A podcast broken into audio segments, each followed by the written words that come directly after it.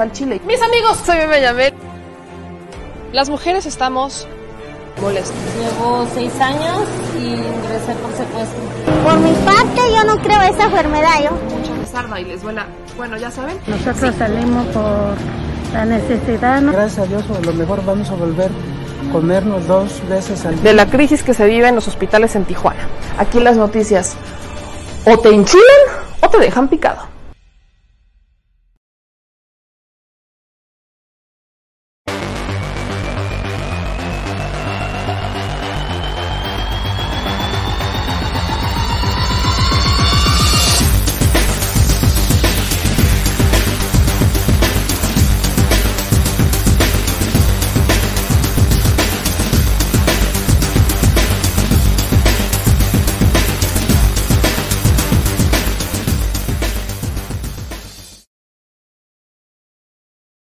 Gente bonita, ¿cómo están? Muy buenas noches. Espero que estén todos muy bien. Ya estamos aquí listos para decir las noticias al Chile. Espero que me escuchen y me vean con toda claridad. Hoy, hoy sí, fíjense que me tomé muy en serio eso del reposo, me lo tomé muy en serio, tanto que casi no hay programa, tanto me lo tomé que casi no hay programa, pero miren que uno, no se puede quedar sin programa el día de hoy, sobre todo porque hay muchas cosas importantes que decir. Fíjense que hoy íbamos a tener el programa a Ernesto Ledesma, periodista Ernesto Ledesma, eh, para hablar sobre el tema del litio, sobre este reportaje que hicieron en Rompeviento TV sobre el asunto del litio. Y este, e, Ernesto nos dijo, bueno, tuvo un asunto, una emergencia y vaya, le mando un, un, abrazo muy, muy grande. Vamos a ver si mañana podemos retomar esta entrevista para hablar sobre ese reportaje que hicieron sobre el litio con la doctora Violeta Núñez, eh, que por cierto fueron amenazados por ese reportaje, porque yo les dije que esta semana íbamos a entrarle duro al tema del litio para entender la importancia de, siendo bajo un contexto importante, la nacionalización o bueno, la regulación formalmente del litio mexicano. Entonces, mañana vamos a ver si podemos retomar esa entrevista con Ernesto Ledesma, pero por lo pronto le mando un abrazo. Pero no, no es lo único de lo que vamos a hablar el día de hoy. Hoy vamos a hablar sobre periodistas, vamos a hablar sobre el tren Maya, vamos a hablar sobre esta, vaya, yo ya, lejos del tema de traición, ¿no? traidores a la patria, yo le llamaría la, nueva operación víctima, operación victimización del PRI-PAN-PRD, porque ya el señor productor le diría operación lagrimita, Así es como yo creo que el señor productor la llamaría, y que también le mandamos un abrazo, pero Operación Lagrimita, estamos viendo una operación muy interesante por parte de estos legisladores que se victimizan por el que hoy la gente ve con, con rostro el quiénes son. Vaya, yo he dicho, creo que esta campaña de traidores a la patria está de más porque nosotros perfectamente podemos hacer eso sin necesidad de la parte simplificada. Ayer les enseñaba el cómo meterse en la Cámara de Diputados, buscar a su legislador, ver cómo han votado. Es un ejercicio que tenemos que hacer no solamente con la reforma eléctrica, sino que tenemos que hacer con prácticamente todas las votaciones que hacen nuestros legisladores en la Cámara de Diputados y también en la Cámara de Senadores. Entonces, bajo esta dinámica, que de algo sirva esto y creo que esto debe de servir para que los ciudadanos hagamos lo que nos toca, que es estar bien pendientes de nuestros representantes, es estar bien pendientes de lo que hacen, qué no hacen, qué dicen, cómo votan sobre todo, porque son los mismos que en tres años, seis años, nos van a ir a tocar la puerta para ir por votos porque eso solamente se acuerdan de los ciudadanos cuando quieren ir por los votos, nada más. Nadie fuera, si no, les pasa de noche, no les pasa de noche, les, o sea, se les olvida, incluso les molesta, ¿no? Que la gente los cuestione, como si estuviéramos mal en cuestionarles y espérenme, espérenme, pero lo he dicho siempre si los ciudadanos nos alejamos de las soluciones, nos convertimos en un problema y aplica para los políticos. Y creo que si algo hemos visto en esta administración es la politización tan activa, una politización en donde los ciudadanos eh, hemos estado presentes en gran parte de las discusiones, que hoy por hoy podrá usted estar de acuerdo o no con Andrés Manuel López Obrador, pero definitivamente, definitivamente, aquí hay una, eh, hay una real, rotunda politización ciudadana en donde se habla de política. Antes no se hablaba de política. Antes nadie hablaba de política. Era como tema prohibido, daba flojera. Hoy podrá usted estar a favor o en contra, pero ¿de qué habla de política? Habla. Así que tenemos que tomar ese contexto de politización en nuestras manos y hacerlo nuestro. Y yo por eso le agradezco a todas y a todos que anden por aquí, que nos hayan tenido esta paciencia de que se vaya, de que nos hayan este abierto las puertas, ¿no? Una noche eh, que entramos un poquito tarde, ¿no? Definitivamente, gracias a todas y a todos ustedes. Y bueno, en lo ahorita ya vamos a iniciar con las entrevistas, pero quería justamente irles comentando uno de los temas más importantes que sale en la mañanera y que para estas alturas ya tenemos una respuesta. El presidente Andrés Manuel López Obrador, hoy en la mañanera, le menciona, ¿no? Menciona dentro de la conferencia que él no, no cree que aquellos famosos y activistas que lanzaron una campaña en contra del tren Maya lo hayan hecho por algún pago, no lo cree, pero dice que hay mala información, que no están informados. Entonces, les da, les ofrece, no dice, vengan, les hace una invitación a que vayan y se sienten con él para que les explique. Incluso lo hace de una forma muy cómica, muy cómica cuando dice, bueno, es que lo mismo pasó con mi hijo, ¿no? Con Jesús Ernesto. Cuando en, vaya en la escuela le meten ruido por todo este tema, que si la deforestación, que si la selva y demás. Y entonces el presidente dice, a ver, ven chamaquito, ven acá, ¿no? Que, que fue, causó mucha risa, a ver, ven chamaquito, este chamaquito. Y que le explica el asunto, ya, ¿no? Convence al hijo menor, ¿no? A Jesús Ernesto, pero yo también he creído personalmente que aquí hay poca información que ha fluido, que ha fluido. Más bien, no hay mucha información que haya fluido para este sector. Entonces, para estos ambientalistas, académicos y demás, y, artistas que están este, en contra del tren Maya, del tramo 5 en particular, del tren Maya, que es el tramo de Tulum. Entonces, el presidente los invita.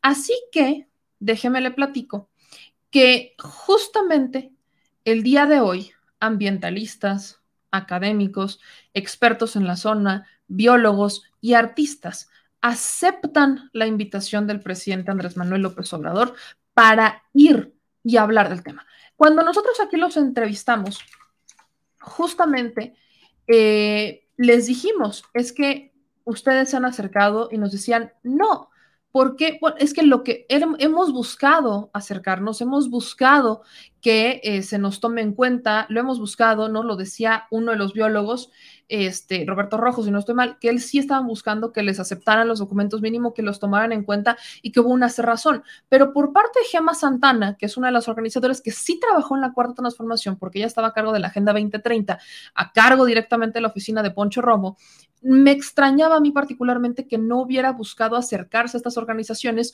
o que hubiera buscado acercarse al gobierno teniendo contactos ahí dentro. Ella dice que ya no la pelan, ¿no? Que literalmente no la pelan, entonces que por eso pues no ha habido una relación.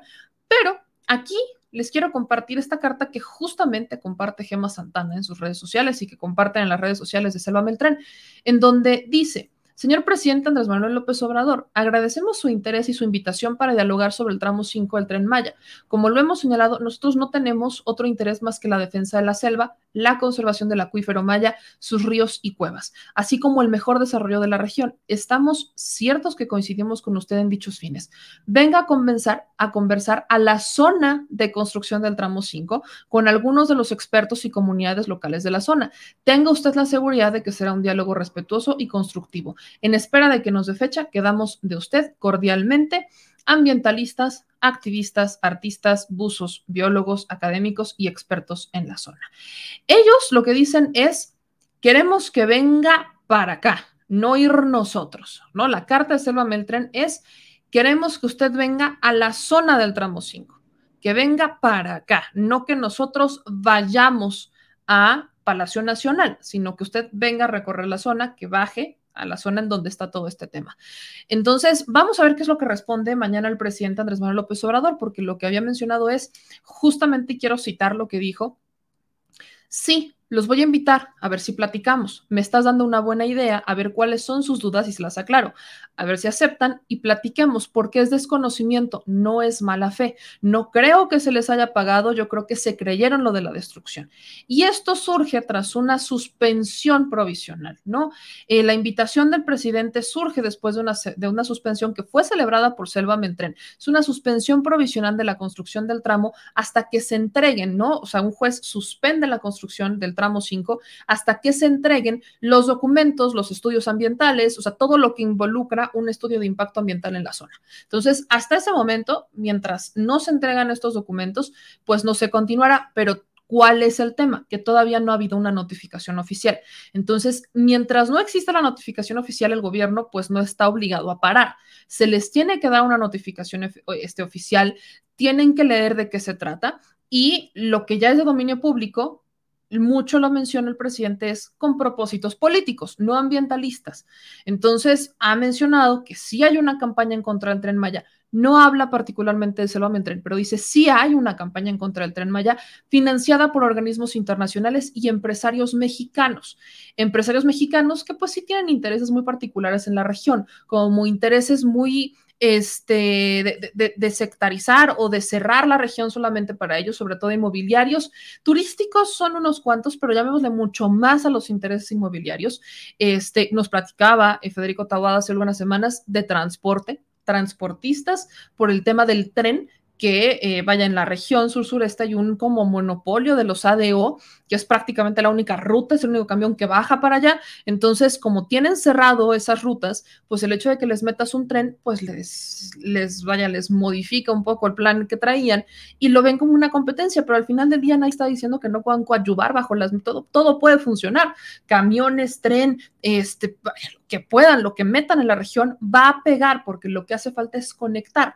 Entonces, el presidente, pues vamos a ver qué responde el día de mañana a esto, este, en la mañanera, vamos a ver qué es lo que dice, porque la, vaya, lo que dicen estos grupos es, venga usted para acá. Nosotros no vamos a ir para allá, sino es, venga para acá y lo platicamos justamente en la región y lo vamos a platicar aquí adentro para ver qué es lo que está pasando y que usted nos pueda responder preguntas y que vamos a tener un diálogo constructivo, un diálogo tranquilo, un diálogo respetuoso.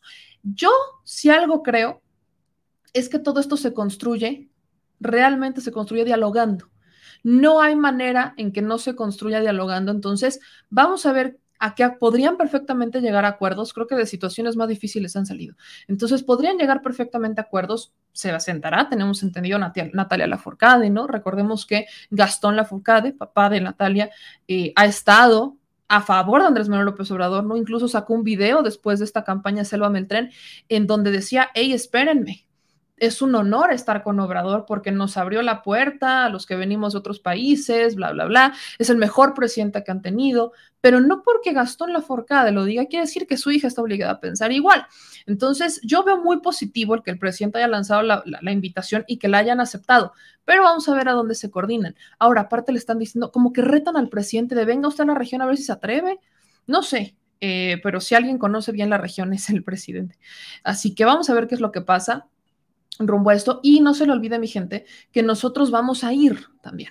O sea, es algo en lo que hemos insistido. Nosotros vamos a ir a la zona, vamos a ir nosotros a la región. Este, probablemente, bueno, me tengo que poner de acuerdo con el señor productor. Pareciera que es ahí como por la primera semana de mayo, antes de irnos a la, a la gira grande que tenemos en Centroamérica. Pero tenemos que ir a la región porque nosotros no podemos generarnos un criterio sin ir a la zona, sin ver cómo está. Y bueno, me quedará también muy claro que después de, o sea, que antes de que nosotros vayamos, pues ya, ya habrá, o espero, o espero, una, este, un diálogo entre el presidente y estos grupos, que creo que será muy positivo, pero independientemente de eso, yo quiero, y lo he dicho, yo quiero ir a ver, yo quiero ir a ver lo que está pasando, lo que dice la gente, lo que dicen las comunidades que están cerca, porque algo que no se ha visto es, espérense, ¿dónde están las distancias? ¿Cuántas son las distancias de donde están las cuevas, donde están estos, este, los, vaya, los cenotes, cuál es la distancia que hay de un punto A a un punto B, etcétera. Y entonces, ¿no? Y entonces queremos que usted lo vea, que usted vea cuál es el trayecto, cuánto tiempo se hace, cuál es la distancia que hay, cómo cambia el suelo. O sea, eso es lo que queremos ir a hacer a la zona, que usted pueda ver justamente cómo es que está la zona, porque los videos que suben, lo suben de un punto a otro y no les ponen cuánto está, qué tan cerca están o qué no. Algo que ha argumentado el presidente es, espérense, pero es que no están, o sea, donde va a pasar el tren Maya, ahí no están los cenotes. El video que hace el presidente Andrés Manuel López Obrador es justamente el video que hace de lo que dicen los ejidatarios, ¿no? Estos ejidatarios que dicen, yo sí estoy de acuerdo con el tren Maya, la gente que vive en la zona dice es que no, nosotros cuidamos estos cenotes porque son sagrados, son sagrados, ¿cómo no los vamos a cuidar? Y es algo con lo que están muy comprometidos, pero también les puse sobre la mesa que hay un pleito ejidal ahí. ¿No? E, elegido particularmente Jacinto, eh, en donde está el tramo 5, ese ejido, hubo algunos ejidatarios que no están conformes con, el, con cuánto dinero se les pagó Les recuerdo que aproximadamente por ejidatario les, se le estuvo pagando 800 mil pesos por su pedazo de territorio, 800 mil pesos aproximadamente, y que no hubo muchos que estuvieran contentos con ese precio. Hubo un tema, luego hubo un cambio ejidal a finales de año, porque había los, vaya, los ejidatarios este, que estaban antes, el consejo ejidal que estaba antes lo había abandonado. Y entonces, justo por abandono, entra otro grupo y dicen, a ver, espérense, nosotros entramos y nosotros vamos justamente a hacer, este, vamos a impulsar el tren Maya y parece que hay una disputa entre algunos grupos ejidales. Parece que hay una disputa. Eso es lo que queremos ir a constatar. Nosotros no nos podemos crear, generar un criterio propio por mucho que tengamos nuestras ideas, que tengamos el feeling, que todo nos diga más o menos cómo se mueve. En un asunto así, creo que lo más eh, responsable que podemos hacer es ir a la región y platicar con, la, platicar con la gente que lo vive y platicar con quienes van a ser los primeros beneficiados por la construcción del tren Maya. Detonar la región sur-sureste del país es necesario, ya no es como un, no es un capricho, no es un berrinche, es necesario dar desarrollo de ese lado de la región mexicana. Es urgente, diría yo. Históricamente se les ha rezagado, se les ha olvidado, históricamente se ha dejado esa zona como para exclusivo. Y luego uno de los argumentos que a mí me sorprendía es, es que con el tren Maya va a haber una desigualdad brutal. La desigualdad ya existe. Lo que va a hacer el tren Maya es dar puntos de conectividad, que sí se ha incrementado el costo porque se incrementaron la cantidad de estaciones que va a tener el tren Maya. Y esto solamente es en una primera etapa del proyecto. La cantidad de estaciones, la ruta que va a seguir el tren Maya, va a detonar la región, va a permitir que los comerciantes que están en comunidades puedan transportarse a otras para vender sus productos, va a permitir que quienes tienen que ir a la escuela recorran menos tiempo para ir a la escuela, que para los que van a trabajar recorran menos tiempo para ir a trabajar no es nada más un tema turístico, no es nada más un tema de este e, económico por la región y por cuántos visitantes y demás, sino que es un tema también de acercar, de conectar, de que, las, de que la gente tenga la oportunidad de recorrer en menos tiempo, de conocer algo más allá que solo Tulum, algo, y no porque menosprecia Tulum, Tulum es hermoso, pero algo más allá, que conozca las culturas, que conozca la riqueza, que la gente pueda tener formas de moverse en la zona. Las distancias son muy grandes. Entonces, eso, o sea, el tren Maya, la detonación que va a hacer en el tren Maya es brutal. Y el transporte de mercancías, o sea, eso es necesario. Los trenes de pasajeros, no solamente en México, representan una movilidad brutal. Es una conectividad, es una movilidad no solamente turística, sino que representa facilidades, empleos. Vean el metro, por ejemplo. El tren México-Toluca, no ese tren que inicia, encarece y nunca terminan en la administración de Enrique Peña Nieto, que el presidente se compromete a terminar. ¿Saben qué es lo que va a generar ese tren? O sea, ese es un gran proyecto. ¿Por qué? Porque hay mucha gente que vive en la Ciudad de México porque aquí trabaja, pero ya no les alcanza, porque aquí en la Ciudad de México se han concentrado unas rentas brutales. Entre más cerca estás del centro, más caras son y es más chiquito la renta. Más chiquito el departamento, pero son más caras. Usted sabe lo que representaría para algunas personas que este tren rápido, México-Toluca, les, les diera la oportunidad de vivir en Toluca y de transportarse en un tiempo récord a sus centros de trabajo saben la oportunidad, la calidad de vida y no, por, o sea, vaya, independientemente de lo que sea Estado de México, que hay muchas cosas que mejorar, pero el que vivan en lugares un poco más baratos y que les dé chance de transportarse a sus centros de trabajo, ¿saben lo que eso va a significar para la concentración de personas en la Ciudad de México? Esos son los trenes de pasajeros. Es el fenómeno, el metro. Esos son los fenómenos que se requieren para hacer las movilidades, para desahogar los centros y darle movilidad a la gente, una mejor calidad de vida. Y por supuesto, por supuesto, que hay una gran oposición a los trenes de pasajeros, porque bueno, Grupo México, ¿no? No, ya saben, los, los Larrea, todos estos personajes que se vieron beneficiados con Cedillo, pues no quieren soltar el negocio. Eso es parte de lo que por supuesto tenemos que seguir hablando y bueno, por lo pronto celebramos, celebramos que se acepte esta invitación, pero vamos a ver a dónde van quién va para arriba y quién va para abajo. Pero bueno, venga mi gente, hoy, hoy también quiero que podamos hablar sobre un asunto que es, me, parece muy importante y es algo que está pasando en Yucatán. Fíjese que el día de hoy, artículo 19, publica un, pues una, una alerta en donde rechazan el hostigamiento judicial en contra del periodista Eduardo Yiteras, del medio digital Info Yiteras en Yucatán. Eh, preocupa el uso de esta figura, preocupa el daño civil, el daño moral, para censurar a medios y periodistas.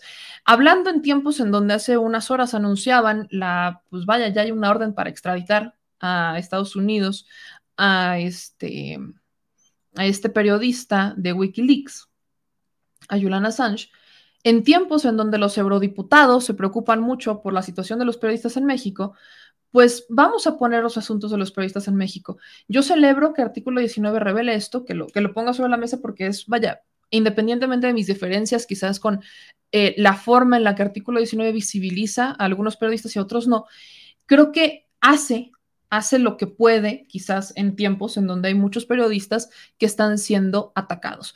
¿Cuál es el caso aquí? Bueno, que hay una publicación que realizan en este portal, en Infolliteras, en donde ponen, ¿no? Se titula Denuncian ejidatarios de Samaí a Rafael Acosta Solís. Se robó mochila con documentos y dinero de ejidatario, afirman en la cual, pues el periodista reproduce una carta redactada y suscrita por el Frente Campesino de Defensa de la Tierra y de la Vida, así como de diversas autoridades ejidales en donde señalan algunas irregularidades, tales como presunta corrupción y apropiación indebida de terrenos, así como presuntas intimidaciones y amenazas en su contra, señalando a Acosta Solís. De igual forma, el empresario demandó por publicaciones similares a otros tres medios de comunicación y dos periodistas por un presunto daño moral en donde reclama que se eliminen las publicaciones y además pide un monto inicial por indemnización de 500 mil pesos a todos los medios y personas demandadas. Eh, artículo 19, pues justamente señala que esta es una de las formas más frecuentes de abusar del poder estatal a través de la figura de hostigamiento judicial. Así que yo le agradezco muchísimo la paciencia y el tiempo que nos regala a el periodista Eduardo Yiteras para platicar justamente sobre el tema y hacer público, cada vez más público, esta, este hostigamiento por el cual es, eh, es víctima en este momento el medios, la denuncia formal. Así que, insisto, le agradezco mucho. Eduardo Yiteras, ¿cómo estás? Buenas. Hola, qué gusto saludarte. te agradezco tanto la invitación y pues, que esté con tu público eh, en esta noche. No, hombre, yo, la agradecida soy yo, Eduardo. Eh, platícame un poco sobre, empecemos por la nota, la nota que genera toda esta demanda. ¿De qué se trata? ¿Qué es lo que hay detrás? ¿Qué es lo que ustedes publican? Mira, eh, un grupo de ejidatarios del municipio de Yucateco, de Samajil, denunciaron a, a Rafael Acosta Solís, que es un conocido abogado, ex procurador es ex procurador de, Yucatán, que inclusive tuvo que dejar el cargo presionado por los escándalos de corrupción. Eh, esto ocurrió en el sexenio de Ivonne Ortega Pacheco. Y eh, el tema de la, de la tierra aquí en Yucatán, tú sabes que Yucatán se ha tornado un, un lugar de moda. Las ambiciones por apoderarse de la tierra yucateca, por edificar. Porque aquí, por ejemplo, tú has comentado el tema del tren Maya, pero yo te diría, está creciendo Yucatán por todos lados, en la costa, en los municipios, eh, hay nuevos fraccionamientos, Mérida se está expandiendo sobre la selva que la rodea, y de esto pues no se habla mucho, ¿no? Entonces, eh, hay una ambición por la tierra de Yucatán enorme, la plusvalía se ha ido por los eh, aires. Y hay personajes que se dedican a incentivar, a especular la compra de la tierra. Uno de estos operadores conocidos a nivel local es este señor, abogado, y, y tan es así que aparece en el, al menos, por lo menos, yo te debo decir, en 10, 11 o 12 municipios de Yucatán, mencionado por los mismos ejidatarios. Son los ejidatarios lo que, lo, los que lo mencionan porque asesora a personas que quieren comprar tierra en, este estado, en los municipios. ¿Pero ¿Para qué? Para construir eh, parques industriales o para construir fraccionamientos, eh, privados. Eso está pasando por, todo Yucatán. Entonces hay una ambición por la tierra tan espantosa eh, que ha generado, que han llegado capitales foráneos, también capitales locales, obviamente. Eh, hay lavado de dinero, indiscutiblemente, en, Yucatán. Entonces, estos eh, desarrollos inmobiliarios. Y eh, te debo comentar que en el caso de estos ejidatarios de San ellos denunciaron que se robó un bulto, como ellos le llamaron, es decir, un morral en el que había dinero, dos mil pesos, quizás el dinero no era tan importante, obviamente, para un señor que tiene tantos recursos, pero que había documentos sobre eh, este ejido y la disputa que, se, que ellos traen con, con eh, Rafael Acosta y el grupo de ejidatarios de San Magil, que están de acuerdo con lo que él está maniobrando para comprar y vender tierra. Oye, Eduardo, perdón, perdón que te interrumpa ahí, pero la audiencia me está reportando un audio que como que los desconcentra un poquillo. No sé si le podrías bajar el volumen porque estamos componiendo la atención y justamente sale ahí como un, un audio. si nos podrías echar la mano. ¿De dónde sale? Es que, o sea, dice ah, paisano, este, ¿qué? Matador, algo así. Sí, no, sé. Pensé no que sé si tengas por ahí. Lo digo honestamente. No, es, es justo, por, eso te estaba preguntando, porque ya aquí ya le moví todo y vi que no éramos nosotros. Dios mío, sí, no, yo estaba diciendo qué está pasando, perdón, se metió un audio ahí de... de no te preocupes, no te preocupes, suele pasar, pero ya, ya está, listo. Ahora sí, entonces eh, denuncian este, que en esta marca se llama dos mil pesos. Sí, bueno, eh, mira, eh, se, se, roba un bulto, el morral, estaban dentro del Tribunal Unitario Agrario en Mérida y esto fue captado por la Cámara de Seguridad del Tribunal Unitario. Entonces, de hecho hay un video y los mismos ejidatarios obtuvieron el video de, eh, de esta persona, de, de, eh, aquí pone un poco más de luz, de, Rafael Acosta sustrayendo el bolso, el, el, el, bulto. Ellos lo denunciaron ante la Fiscalía General del Estado de Yucatán, déjame decirte. O sea, no, no fue una cosa que se les ocurrió sin nada más. Hay una denuncia y también, eh, evidentemente, eh, pues ellos hicieron una conferencia de prensa, comentaron esto y acusaron directamente a este señor. No es una cosa que yo invento, vaya, no es una elucubración mía, eh, un invento mío, una forma de atacarlo a él en personal, en lo absoluto. Simple y llanamente yo consigno que hubo una conferencia de prensa, que ellos denuncian que desaparece el bolso dentro del tribunal, que hay un video en el que se ve que él lo habría tomado y que ellos lo denunciaron ante la Fiscalía General del Estado. Eso es lo que yo hice. Y me la paso entrevistando a, a, a ejidatarios de Yucatán, porque como yo te comentaba, la tierra en Yucatán se ha vuelto ahora sí que la ambición de muchísima gente, de especuladores, de inversionistas, y eso ha elevado la plusvalía de una forma enorme y se está lavando dinero indiscutiblemente en Yucatán y hay quienes se dedican a operar la compraventa de tierras y en los ejidos han surgido disputas, conflictos entre los ejidatarios, algunos a favor, otros en contra, eh, despojan tierra, hay denuncias, hay peleas, hay conflictos, es horrible lo que se ha generado porque eh, todo este boom inmobiliario y este estar de moda de Yucatán lo que está provocando es muchos conflictos eh, por las tierras entre los yucatecos y en particular entre los ejidatarios y, y los habitantes mayas. Entonces, en este caso, hay una denuncia en específico contra este señor por la sustracción de ese bolso. A mí no me toca decir si fue él o no, lo dicen los ejidatarios, lo acusaron ante la Fiscalía General del Estado de Yucatán y la Fiscalía del Estado de Yucatán no ha dicho absolutamente nada al respecto. A mí me llega una notificación hace tres días eh, informándome que pues, estaba demandado por, por haber publicado eso. Que, él está uh, alegando daño moral, que le debo de pagar 500 mil pesos, más los gastos eh, legales que esto vaya a significar a lo largo de un proceso, déjame decirte, de tres años, porque estos, estos procesos eh, judiciales son muy largos. Eh, tres años y en tres años a ver qué pasa y, y, en tres años además él podría alegar que requiere más dinero porque pues sus, daños económicos según él son, son más grandes y entonces a lo mejor me pide un millón o un millón y medio y yo me quedo por ejemplo sin mi casa, ¿no? Por decir algo, digo, yo no soy un periodista millonario, ¿verdad? Entonces, eh, eh, pues me encuentro en una situación difícil, complicada porque ahora eh, tuve que buscar la asesoría de, legal de un abogado eh, y no es fácil encontrar un abogado. Afortunadamente, artículo 19 y la organización Indignación, que, que se dedica a la, lucha de los derechos humanos aquí en Yucatán, a las asesorías en esa materia, pues me contactaron y ellos me han ofrecido su apoyo, al menos para responder a la, notificación, porque además la notificación la tienes que responder en un plazo perentorio de cinco días hábiles. Es decir, hasta el lunes de la semana entrante yo tengo tiempo para responderla. So pena de que obviamente pues me caigan encima y entonces digan que estoy en rebeldía y entonces se vaya el, proceso y lo pierda y le tenga que pagar esa cantidad a este señor, ¿no?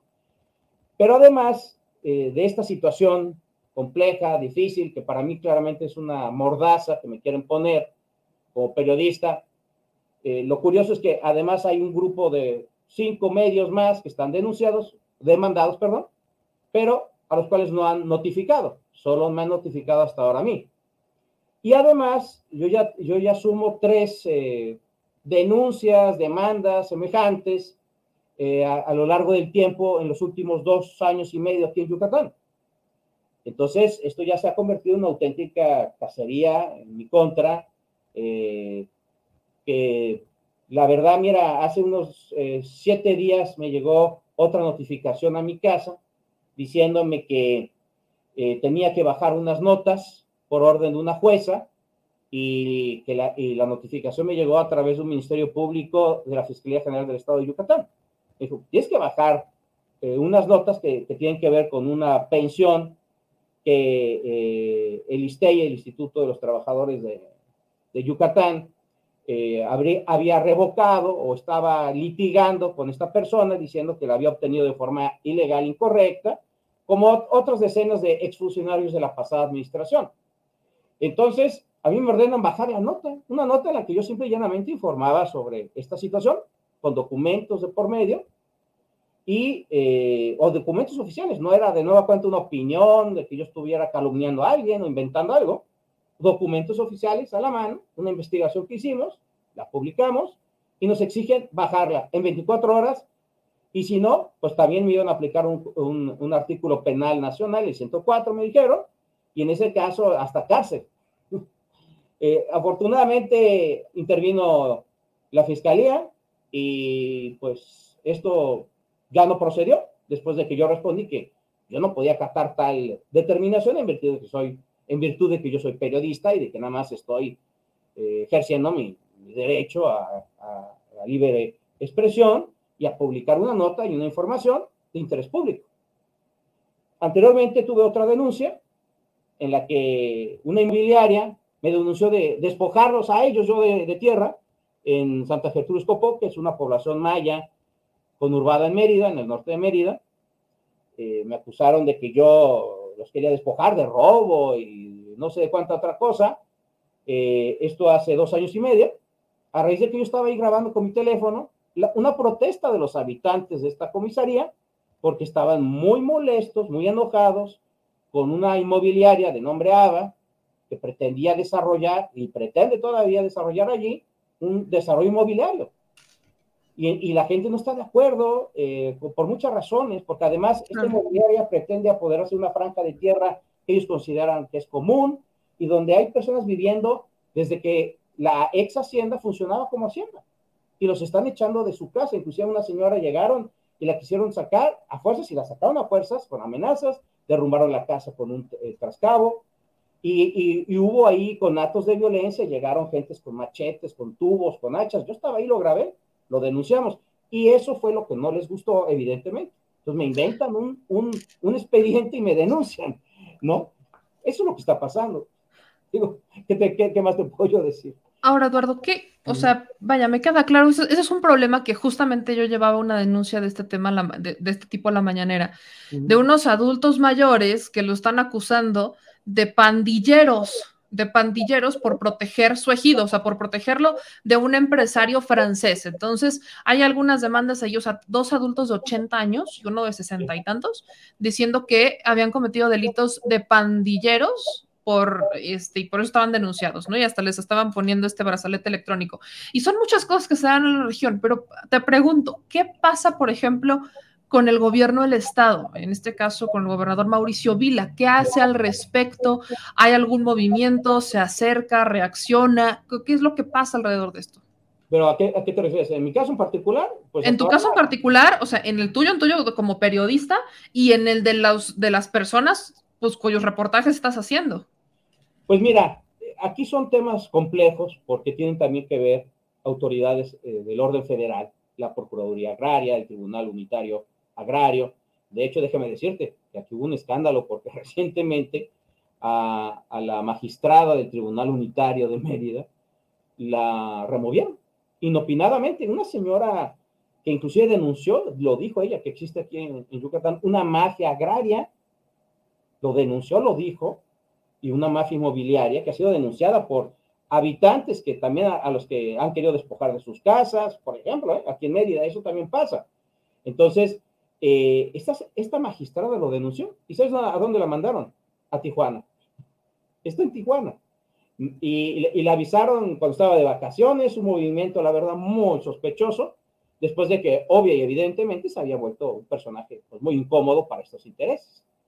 Entonces, lo, que yo te puedo decir al menos es que aquí están eh, coludidos autoridades de todos los niveles, para empezar, hay intereses de todos los niveles, eh, empresarios, políticos y políticos en la banca, ¿eh?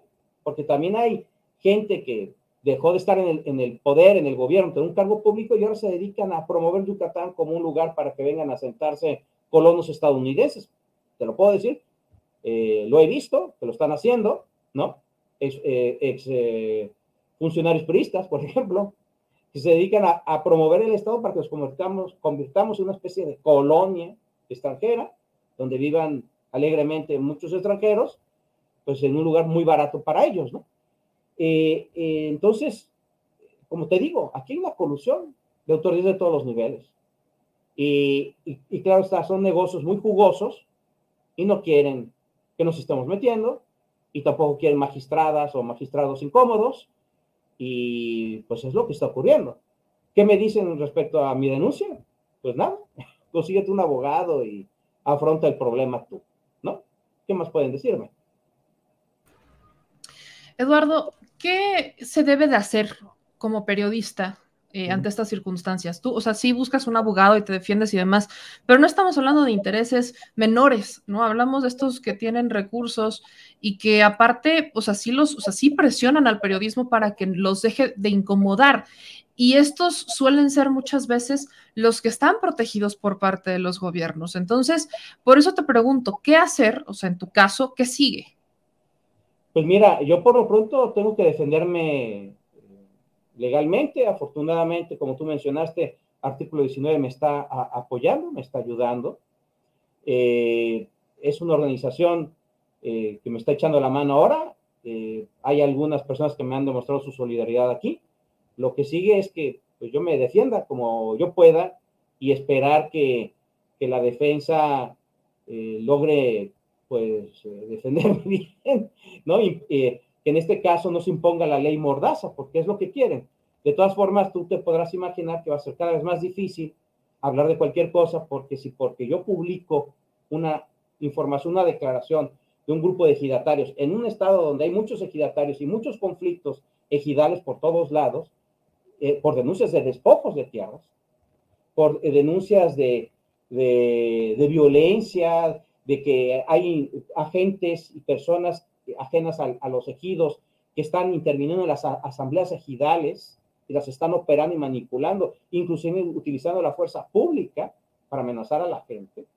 Entonces, va a ser muy difícil que uno pueda seguir hablando de esto si me van a empezar a llegar denuncias todos los días, demandas, ¿no? ¿Cómo voy a hacer yo para afrontar una andanada de, de demandas? Te digo, yo ya tengo tres en dos años y medio y dos en menos de, de cinco días.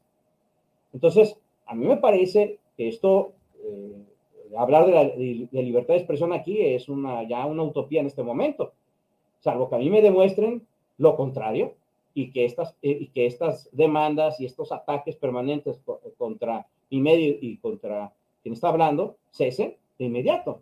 Porque obviamente el Poder Judicial aquí se, excusa, se escuda diciendo, no, es que nosotros estamos cumpliendo con la notificación. Perdón, pero ustedes dieron entrada a, un, a una demanda en la, en la cual se me está acusando de, de causar un perjuicio económico, moral a este señor, porque publiqué una nota de unas personas que están haciendo una declaración, como ya te comentaba, que lo están denunciando y que lo denunciaron ante la Fiscalía General del Estado y que mostraron un video en el que ellos señalan que allí está tomando este, este bulto, este moral. Entonces, pues, ¿qué te puedo yo decir? Lo que sigue es eh, intentar seguir, continuar, pero a mí me preocupa mucho que no hay garantías, que cada día hay menos posibilidades para los periodistas, al menos en, en, provincia, en los estados, eh, y hay, hay estados donde la violencia es mortal, aquí, bueno, te pueden ir destruyendo de otra manera, ¿no? Te destruyen económicamente, te desgastan físicamente, en tu salud, porque afrontar estos, estos problemas legales son eh, complejos, muy difíciles. Eh, tú sabes que los abogados son caros y pues, están pagando abogados, pues a ver cómo le hago, ¿no? Entonces, eh, veo muy difícil, muy complicado de verdad esta situación y ojalá, bueno, yo te agradezco infinitamente que nos permitas hablar en, tu importante, importantísimo medio y, que, y que nos hayas dado esta oportunidad, inclusive que nos proporciones una ventana, porque de otra manera es sucumbir quizás en el, en el silencio y en, y en, la persecución, porque yo esto es lo que yo ya estoy viendo aquí, salvo que le paren a sus agresiones, ¿no? Porque estas son agresiones, en mi opinión, y en virtud de lo que te estoy comentando. Son demasiadas demandas y denuncias por información eh, concreta. O sea, yo no estoy inventando, estoy difamando, ni siquiera son artículos de opinión, vaya, como ocurrió con Sergio Guayo y el caso famoso de, de Moreira, por ejemplo. ¿no? Preguntarte, Eduardo, mucho se habla que Yucatán es uno de los mejores estados para vivir, que Yucatán tiene los mejores índices de seguridad, o sea, se, habla mucho de esto, me queda claro que va mucho ligado con el asunto inmobiliario, ¿no? La gente busca un lugar seguro donde vivir y esta ha sido como una, una estrategia de publicidad muy buena, pero preguntarte, ¿en realidad es así? Mira, yo te diría que eso eh, es relativo, vaya.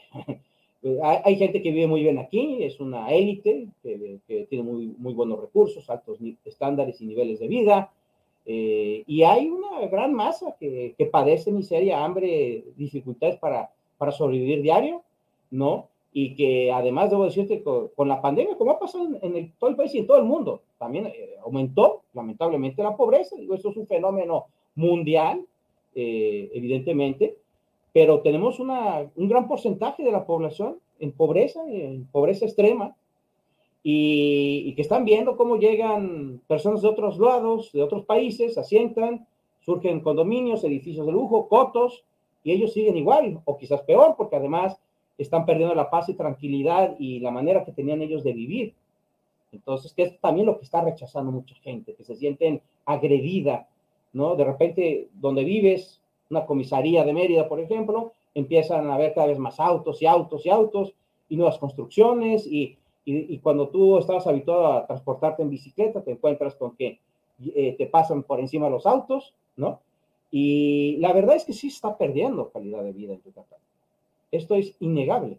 Y Mérida en particular es, un, es una ciudad que está creciendo de una manera excesivamente acelerada y en todas direcciones. El calor aquí, yo te lo digo, tú sabes que en Yucatán siempre ha hecho calor, pero ahora Mérida está convertido en un horno, está convertida en un horno. En un horno, eh, ¿por qué? Porque se ha deforestado y se sigue deforestando a pasos eh, cada vez más rápido, ¿no? Agigantados en todas direcciones y en particular hacia la costa, porque el norte de la ciudad es un lugar muy ambicionado con altísima plusvalía, como te comentaba, y entonces ah, están surgiendo una cantidad enorme de nuevos fraccionamientos. Y ahí sí yo diría, ¿dónde están los ambientalistas? ¿No? Digo, hay algunos que lo han comentado, no voy a decir que no. Eh, algunos lo hemos denunciado, periodistas, lo estamos cuestionando. Pero yo digo, bueno, no se hace eh, la reflexión necesaria de cómo está creciendo, inclusive toda la península. En el caso de Quintana Roo lo he visto, lo ha atestiguado a lo largo de los años, el crecimiento urbano, que es el que devora y, que se construye encima de los cenotes, ¿eh? se rellenan cenotes. Entonces, no pueden decir que el tren Maya, o sea, e, el, tren Maya, evidentemente, eh, e, es un medio de transporte, desde mi punto de vista, es una excelente opción para tantos coches, camiones y autopistas y carreteras que hay en, en toda la península, en los que mueren animales atropellados todo el tiempo. ¿no? Entonces, eh, hacen falta pasos de fauna para el tren, para las carreteras, para las autopistas que hay en, el estado, pero no podemos seguir eh, transportándonos nada más en, vehículos y en autobuses, en camiones, en cisternas que transportan combustible. Necesitamos otro transporte que sea menos contaminante, ¿no? Y que disminuya el número de vehículos que están circulando por las carreteras y en, el, y en la península. Entonces yo sí te diría, aquí se está perdiendo indiscutiblemente calidad de vida y hay una, un porcentaje de la población mayoritaria, está mayoritaria, que está marginada de, pues de, del desarrollo, de crecimiento, ¿no? Eh, algo se hace, no voy a decir que no, hay programas, este, tanto federales como estatales, por supuesto, que están buscando atenuar estas, estas abismales diferencias, pero la mayor parte de la población sigue como testigo, en muchos casos mudo, y, como ves nos quieren acallar para no decirlo, ¿no? Cuando surgen las protestas, porque por algún motivo están surgiendo todas estas protestas. Y yo te diría que en el caso de Yucatán es uno de los estados con más protestas conflictos ejidales y por la tierra. Y eso es por algún motivo, ¿no? Y estos, estos conflictos también surgen por personas que llegan de fuera y siembran esos conflictos, ¿no? Ofreciendo dinero a unos, quiero tu tierra, y los otros no quieren, no están de acuerdo en las maneras, operando las asambleas, como te señalaba. Esto está sembrando encono, eh, violencia, eh, desencuentros, mm, ¿no? denuncias, demandas. Esto, eh, la verdad, yo te diría, yo cuestiono mucho de la manera en que se está creciendo y eh, Yucatán se había mantenido un tanto, vamos a decir, como al margen de ese crecimiento en Quintana Roo, ese boom hotelero, turístico, que se ha pagado bastante por la delincuencia, por la inestabilidad provocada por la violencia, la inseguridad. Y ahora los ojos están puestos en Yucatán y realmente llegan como una plaga de langostas. Yo te lo digo, no creo que esto dure mucho, en mi opinión, porque además son ecosistemas delicados, eh, el agua aquí la tenemos debajo, la estamos contaminando. También te comento, no hay tratamientos de aguas residuales en la mayor parte de los asentamientos aquí, no hay drenajes. Las aguas negras se van para abajo. Y ese es un tema delicadísimo eh, y no se está hablando sobre esto. Entonces, mientras más crece la península y más asentamientos urbanos hay, más casas, más se contamina el manto freático. Y yo digo, ¿cuál es el límite del crecimiento? Por ahí muchos lo han reflexionado en el pasado. ¿Hasta dónde puede Mérida, hasta dónde puede Yucatán soportar más este tipo de desarrollo, de, de fraccionamientos en la periferia que se van sumando, se van sumando, y gente que va y viene en coche, en coche, de un lado a otro, y cada vez más carros y más embotellamientos que antes no veías aquí, y ya es, esa es una realidad. Ya Mérida rebasó el millón de habitantes, y con eh, los eh, municipios conurbados somos muchos más, ¿no? No sé qué tan caro puede ser. No, no te escucho. Perdón, perdón, ahí está. Que, justamente creo que es un tema que se debe de poner sobre la mesa. Yo cuando vaya, estábamos en el asunto del Tren Maya, entrevistaba a estos activistas y les dije, bueno, y que el, el tema inmobiliario no merecía un SOS, no merecía una llamada de atención. Digo, desde hace 30 años, desde el 92, se ha estado, eh, vaya, más de 190 mil hectáreas para, se han convertido en privadas para justamente usos inmobiliarios, turísticos, o sea, empresariales. Hay un Costco que tiene ahí un cenote y ese es en el mejor de los casos. Los tapan, o sea, hay una contaminación y ahí no se merecía un SOS y con el tren Maya con 50 kilómetros que se removieron de selva, sí merecía un SOS. ¿Cuál es la lógica para atender uno y cuál es la lógica para, la lógica para no atender otro? Y su respuesta me, me gustó mucho, digo, lo digo irónicamente porque me dice es que no somos Avengers para estar en todos lados. Digo, no, pero al menos en los últimos 30 años no es la primera situación que se da y yo no he visto que ustedes hayan encendido ese SOS que hoy sí encendieron. porque esto importa y lo otro no? Entonces, eh, vaya la respuesta que se quedan bastante ambiguos y por eso nosotros hemos querido poner el otro lado de la, de la moneda y yo agradezco mucho los reportajes que ustedes están haciendo porque si algo me queda claro en Yucatán es que no todo es como nos lo pinta, no, todo es como dicen, todo es muy bueno, no es, no es ese paraíso que están pintando en realidad. Claro que no. Mira, al menos te debo decir, por el momento aquí no hay los asaltos y las ejecuciones que se ven diario en otros estados de la República. Eso definitivo. Y eso ha traído a mucha gente, y legítimamente, lo entiendo, ¿no? El pavor a ser asaltado o, a que te maten, ¿no? Sin embargo, eh, sí estamos perdiendo calidad de vida eh, y rápidamente por todo lo que ya te he comentado. Y no somos ese paraíso y no lo somos. Habría que hablar con los habitantes originarios de esta tierra. Si vas y hablas con ellos, muchos te van a decir, no estamos de acuerdo, no nos gusta lo que está pasando. Y, y, te vas a una comisaría como Santa Gertrudis Copó, ahí donde me denunciaron por estar grabando como periodista, un grupo de habitantes brincaron y se metieron a la hacienda donde ellos crecieron, sus papás trabajaron, sus abuelos, y que de repente ya está, que no pueden entrar, y, y si les preguntas allí, que ya están rodeados de privadas, de, de unos edificios maravillosos, de un, de un hospital de superlujo precioso, al cual quién puede ir. Pues los que tengan dinero para pagarlo, y te van a decir que pues a ellos no les gusta lo que está pasando, en muchos casos, ¿no? Aunque claro, habrá quien tenga trabajo como servidumbre, limpiando, barriendo o cuidando ahí la entrada. Pero si vas y les preguntas, estás seguro, y si vienes alguna vez por aquí, encantado de presentarte a la comisaria, por ejemplo, de allí de Santa Gertrudis o de aquí de Cholul o de otras poblaciones del sur de también de Mérida y verás, verás la, problemática, ¿no? Y que la gente pues no está tan contenta con el desarrollo y el crecimiento. Inevitable, debo decir, tampoco lo voy a satanizar y decir, bueno, eso, está, eso pasa en todo el mundo. Y luego la gente pues no está contenta, no está feliz, ¿no? es que hay que poner un límite, o sea, debe existir un límite de hasta dónde se puede estirar la cuerda y hasta dónde no. O sea, eh, para eso se supone que están las autoridades, para poner esos límites que, que lleguen a un punto de hasta dónde va a llegar la, la, vaya, eh, la detonación o el boom inmobiliario se les tiene que regular porque evidentemente no, está, no se está satanizando el que lleguen y que se instalen, sino el hasta dónde. O sea, el que hay una clara desigualdad de quienes sí tienen una gran calidad de vida y cuánto cuesta tener una propiedad en la zona a las personas que ya viven ahí, a las cuales han despojado de sus terrenos. O sea, esto no es novedad.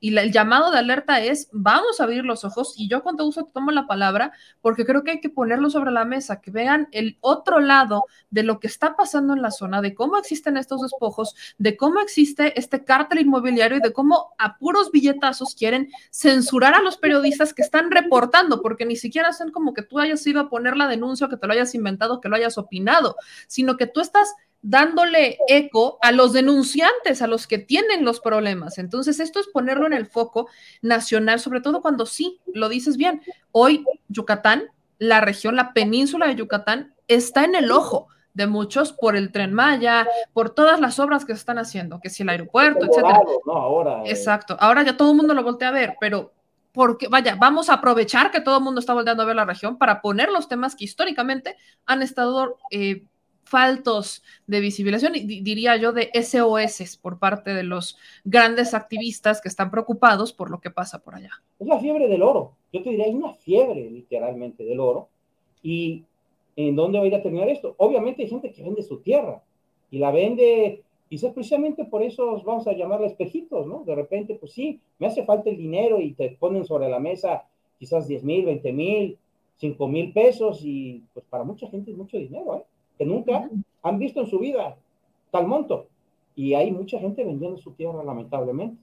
Y como ha dicho el presidente, es muy lamentable que la gente venda su tierra, porque después de qué van a vivir, después de una revolución social en este país, pues se encuentran con que ya no tienen tierra que cultivar, ya no hay tierra que trabajar. Y yo nada más por último, ya no quiero atosigarte con, con las cosas que te estoy comentando, y a tu público, eh, que nos hace el favor de escucharnos, pero te diría que en el caso del Cuyo, recientemente, es una población fronteriza con Quintana Roo, preciosa, un puerto de pescadores, donde hay problemas muy graves, por ejemplo, la pesca se está agotando, ya casi no hay, por la sobreexplotación, el cambio climático, eh, hay demasiados pescadores, por la falta ahí de asesoramiento técnico, etcétera, ya no hay pesca. Entonces la gente obviamente está buscando en el turismo maneras de vivir. Pero el problema es que eh, el alcalde actual allí, eh, Pedro Cobó, está entregando permisos eh, como si fueran panes, ¿no? Eh, para que se construyan nuevos hoteles. En particular hay un hotel que rebasa el número de pisos, proyecto hotelero, de cinco pisos en, una población donde hasta ahora era nada más de tres. Lo curioso es que sí tiene un permiso de la Semarnat. Y, el problema aquí es que la población salió a decir, no lo queremos. No lo queremos. Hicieron inclusive una asamblea donde llegaron los inversionistas y les dijeron, no queremos ese hotel.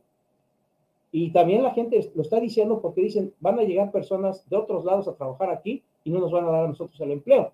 Vamos a perder nuestra calma. Pero además hay otros problemas. No hay servicios. No hay servicios. Y ahí meter drenaje no es posible por el tipo de suelo, arenoso. Pero tiene que haber otro tipo de, tratamiento de las aguas negras, ¿no? Alguien comentaba que se convirtiera en una ecovilla y que no se calcara el mal ejemplo de lo que ha pasado en Holbox o en Tulum, que la verdad, tanto crecimiento, tanta gente y sin servicios está provocando problemas muy graves ambientales. La basura, esto lo puedo decir en, el caso de Holbox, pero en el Cuyo no tienen ni siquiera un camión. El, el alcalde de Tizimín les prometió que habría un camión nuevo, al menos, pero no hay, no hay hasta ahora manera de tratar la basura, se tira, a la entrada de, la población, en la carretera. Entonces, yo digo, eh, el desarrollo así caótico, desordenado, guiado por las ambiciones de los funcionarios que están ahora a cargo de los diversos niveles, instituciones, que, regalan permisos y que, y que no piensan en, el, en la siguiente generación, en los que vienen después, está provocando que acabemos con la belleza del lugar donde vivimos, pero también con, con la salud de las personas, porque estamos contaminando el medio ambiente, lo estamos destruyendo, está acabándose, lo, están acabándose los recursos. Y lo que te estoy diciendo es un hecho. Puedes preguntarlo, investigarlo. En el caso del Cuyo, la pesca está cercana a la desaparición por completa. Y en el caso del litoral yucateco, cada día es más difícil encontrar, por ejemplo, mero, pescado tradicional que siempre se ha consumido aquí, por no hablarte del pepino de mar, que obviamente mafias chinas han estado comprando y como se vende a un precio exorbitante allá en China, pues aquí se lo han acabado. Y los que se han muerto han sido en muchos casos pescadores que se, se han sumergido sin eh, equipo adecuado y a los cuales se les reventaban luego los pulmones, ¿no? Entonces, eso está ocurriendo. Y ahí hay un ejemplo muy claro. En el Cuyo en este momento hay un conflicto social importante, relevante, es una población muy pequeña, pero en, la cual ya pusieron los ojos muchos intereses que han devastado y que están devastando la península. La verdad, aquí ya no es el tema del tren Maya, el tema es el crecimiento desbordado de la península, hoteles y más hoteles y más hoteles. En el caso de Cancún, yo me acuerdo muy bien cuando yo reporteaba allá, había un, un cierto límite al número de pisos que podían construir los hoteles. Y los empezaron a violar y a construir, a construir cada vez hoteles más altos, ¿no? Igual en la laguna, a, destruir el, el manglar. Y eso ha sido a lo largo de las décadas. Y ha habido, sí ha habido ambientalistas, te lo digo, que han, han, denunciado eso, ¿no? Pero ha habido otras muchas gentes que no, que no dijeron nada, no dijeron ni pío, y que ahora de repente se envuelven en una bandera y dicen, nosotros estamos defendiendo el medio ambiente. Y yo no les creo, la verdad. ¿Mm? Eduardo, te agradezco mucho que nos acompañaras hoy y estemos en contacto para que hagamos, eh, para que hagamos esto más grande, para que la gente lo pueda ver con sus propios ojos. Digo, estamos en tiempos muy interesantes donde las redes sociales nos dan una ventana, nos dan, nos ofrecen esta ventana para detonar lo que poco se conoce o lo que se deja, pues ahí atrás, como te lo decía hace unos minutos. Yucatán hoy es foco, bueno, aprovechemos ese foco para que este desarrollo descontrolado inmobiliario que no ha hecho mucho bien, o sea, ha tenido sus pros y sus contras, muchos más contras por lo que estoy viendo que tantos pros, pues hay que aprovechar para visibilizarlo y que la gente lo vea, que la gente se entere. Veo los comentarios y la gente dice, bueno, es que sí es cierto, han encarecido los servicios y que los quienes los tenemos, o sea, nuestros cobros de servicios han duplicado, o sea, vaya. Las rentas, por ejemplo, me dicen que en Cuyo la gente lo que está haciendo es irse, rentar su casa e irse a vivir a Moctezuma, que está un par de kilómetros dentro de, tierra, porque ya no se puede vivir en, el pollo, por lo caro que está todo. Los impuestos, el alcalde lo subió mil por ciento el, pago del, del, predial, a todos, ¿eh? De forma general. Eso es lo que me han dicho habitantes. De hecho, tengo que dar una vuelta, yo ya estaba en el Cuyo, evidentemente, pero voy a regresar y espero poderlo hacer pronto. Nada más que tengo ahora esta demanda, ¿no? Tengo que atenderlo. Bueno. Pues estamos en contacto y hagamos esto, me quedo Eduardo. Yo te agradezco que nos, que nos dieras este espacio para, poder, para poderlo platicarlo. Y bueno, es tu casa para lo que necesites, aquí estamos. Te lo agradezco infinitamente, muchas gracias. Lamento el ruido al principio. No, no te preocupes. Y bueno, yo los invito a que te sigan en tus redes sociales. Ayúdame a decir a la gente en dónde te encuentran, cuál es tu portal, en dónde te buscan para que también lo movilicemos de ese lado. Eres muy amable. Mira, en, Twitter estoy en arroba infolliteras. Mi apellido se escribe se ve allí, con dos L's, es literas, se pronuncia Giteras, con dos L's. Estoy en Facebook igual, como Infolliteras, en Instagram igual, y hasta en TikTok. Eh, digo, no, yo no hago muchos TikToks, no soy un experto, la verdad ya, pero sí subo mis videos, subo eh, videos de, muchos temas de aquí locales, y bueno, también hay que darle, obviamente, su espacio a la autoridad, a las diversas autoridades, ¿eh? federales, estatales, municipales, pero nosotros estamos produciendo y, videos y dando a conocer lo que dice la gente en la medida que podemos y nos lo permiten, ¿verdad? Falta ver si nos lo van a seguir permitiendo. Entonces, arroba infolliteras. pues aquí estamos pendientes. Te mando un gran abrazo, Eduardo. Gracias. Bonita noche. Muchas gracias. Pues ahí lo tienen. Yo quería que pudiéramos escuchar esta otra perspectiva, porque para muchas personas como que pareciera que, que habla, o sea, no solamente es el caso del tren Maya, bien que, o sea, justamente por eso inicié con el tema. Yo lo de cuando entrevisté a los activistas les dije, bueno, y luego, o sea, desde, vaya, desde el 92 con modificaciones, desde antes, pero en el 92 particular, con las modificaciones de Salinas a esta ley agraria, se permitió una detonación en, la región, en la península de Yucatán, se estiman más de 190 mil hectáreas que pasaron a ser propiedad privada, una privatización de más de 190 mil hectáreas. Y ahí no hubo SOS, no, no, no, no, no, no, no, no hay freno. Sea, ya dejen ustedes el tema turístico, es un tema inmobiliario, pero es solo para algunos, no para todos. Entonces, cuando hablamos de desigualdades eso, decimos, bueno, ajá, sí, luego, ¿a dónde vamos a parar con esto? Y encima, evidentemente, e, es una estrategia muy de marketing, de, particularmente de Yucatán, ¿no? De tenemos el mejor lugar para vivir, es el municipio más seguro de todos y hay muchas personas que hacen planes para irse a vivir a Yucatán, para retirarse en Yucatán. Entonces, hacen muchos planes y sí, allá quizás no veremos asaltos como los vemos en otros descuartizados, como los vemos en Zacatecas, por ejemplo, ¿no? O en Michoacán, o en Acapulco en su momento, en Veracruz también en su momento. Pero no quiere decir que todo sea miel sobre hojuelas, no quiere decir que todo sea perfecto. No, no, no, no, no. Hemos visto represiones por parte de la policía, ¿no? Eh, las hemos visto, hemos visto abusos, hemos visto unos ciertos tintes ahí medio, diría yo, eh, represores por parte de los gobiernos, cómo les suben los costos, cómo se van contra algunos y contra otros, ¿no? O sea, ahí los empresarios, por supuesto, el privilegio y demás, pero ¿y los habitantes? Hemos visto abusos a los mayablantes, o sea, ni el respeto. Aquí nos contaba Eduardo Giteras, contaminan los mantos freáticos, no hay trata de aguas, o sea, no hay un tratamiento a aguas, están literalmente tirando las aguas en los mares, en los cenotes, o sea, no, no, no hay ni siquiera el drenaje. Y ahí sí, con eso sí se cambia el color del agua del mar, diría este, la senadora Kenia López Rabadán. Ahí sí, eso sí cambia el agua del mar. Ah, pero ahí no dicen nada. ¿Y qué hay de los de las granjas porcinas? Ahí sí no dicen nada, porque todo lo que tiene que ver con el empresario lo protegen, lo cuidan y lo no lo toquen. ¿Por qué? Porque inversión extranjera. ¿Por qué? Porque significa dinero. O sea, me están diciendo que en nombre del dinero vamos a permitir que hagan lo que quieran, aunque sea ilegal. Y después lo vamos a legalizar para que ya no sea ilegal y lo sigan haciendo. Caso eléctrico y energético, porque así es como funciona, ¿eh? Primero empezamos a hacer pequeñas modificaciones, modificaciones, luego vamos viendo que se hace negocio, negocio, negocio, y luego tenemos a nuestros políticos que como son todavía actividades ilegales las que hacen algunos empresarios, pues las legalizan para que ya no estén en la ilegalidad y todos estamos contentos. A eso es a lo que me he referido con es increíble que en este país, de ya vamos para 129 millones de mexicanos, ¿no? Vamos para arriba.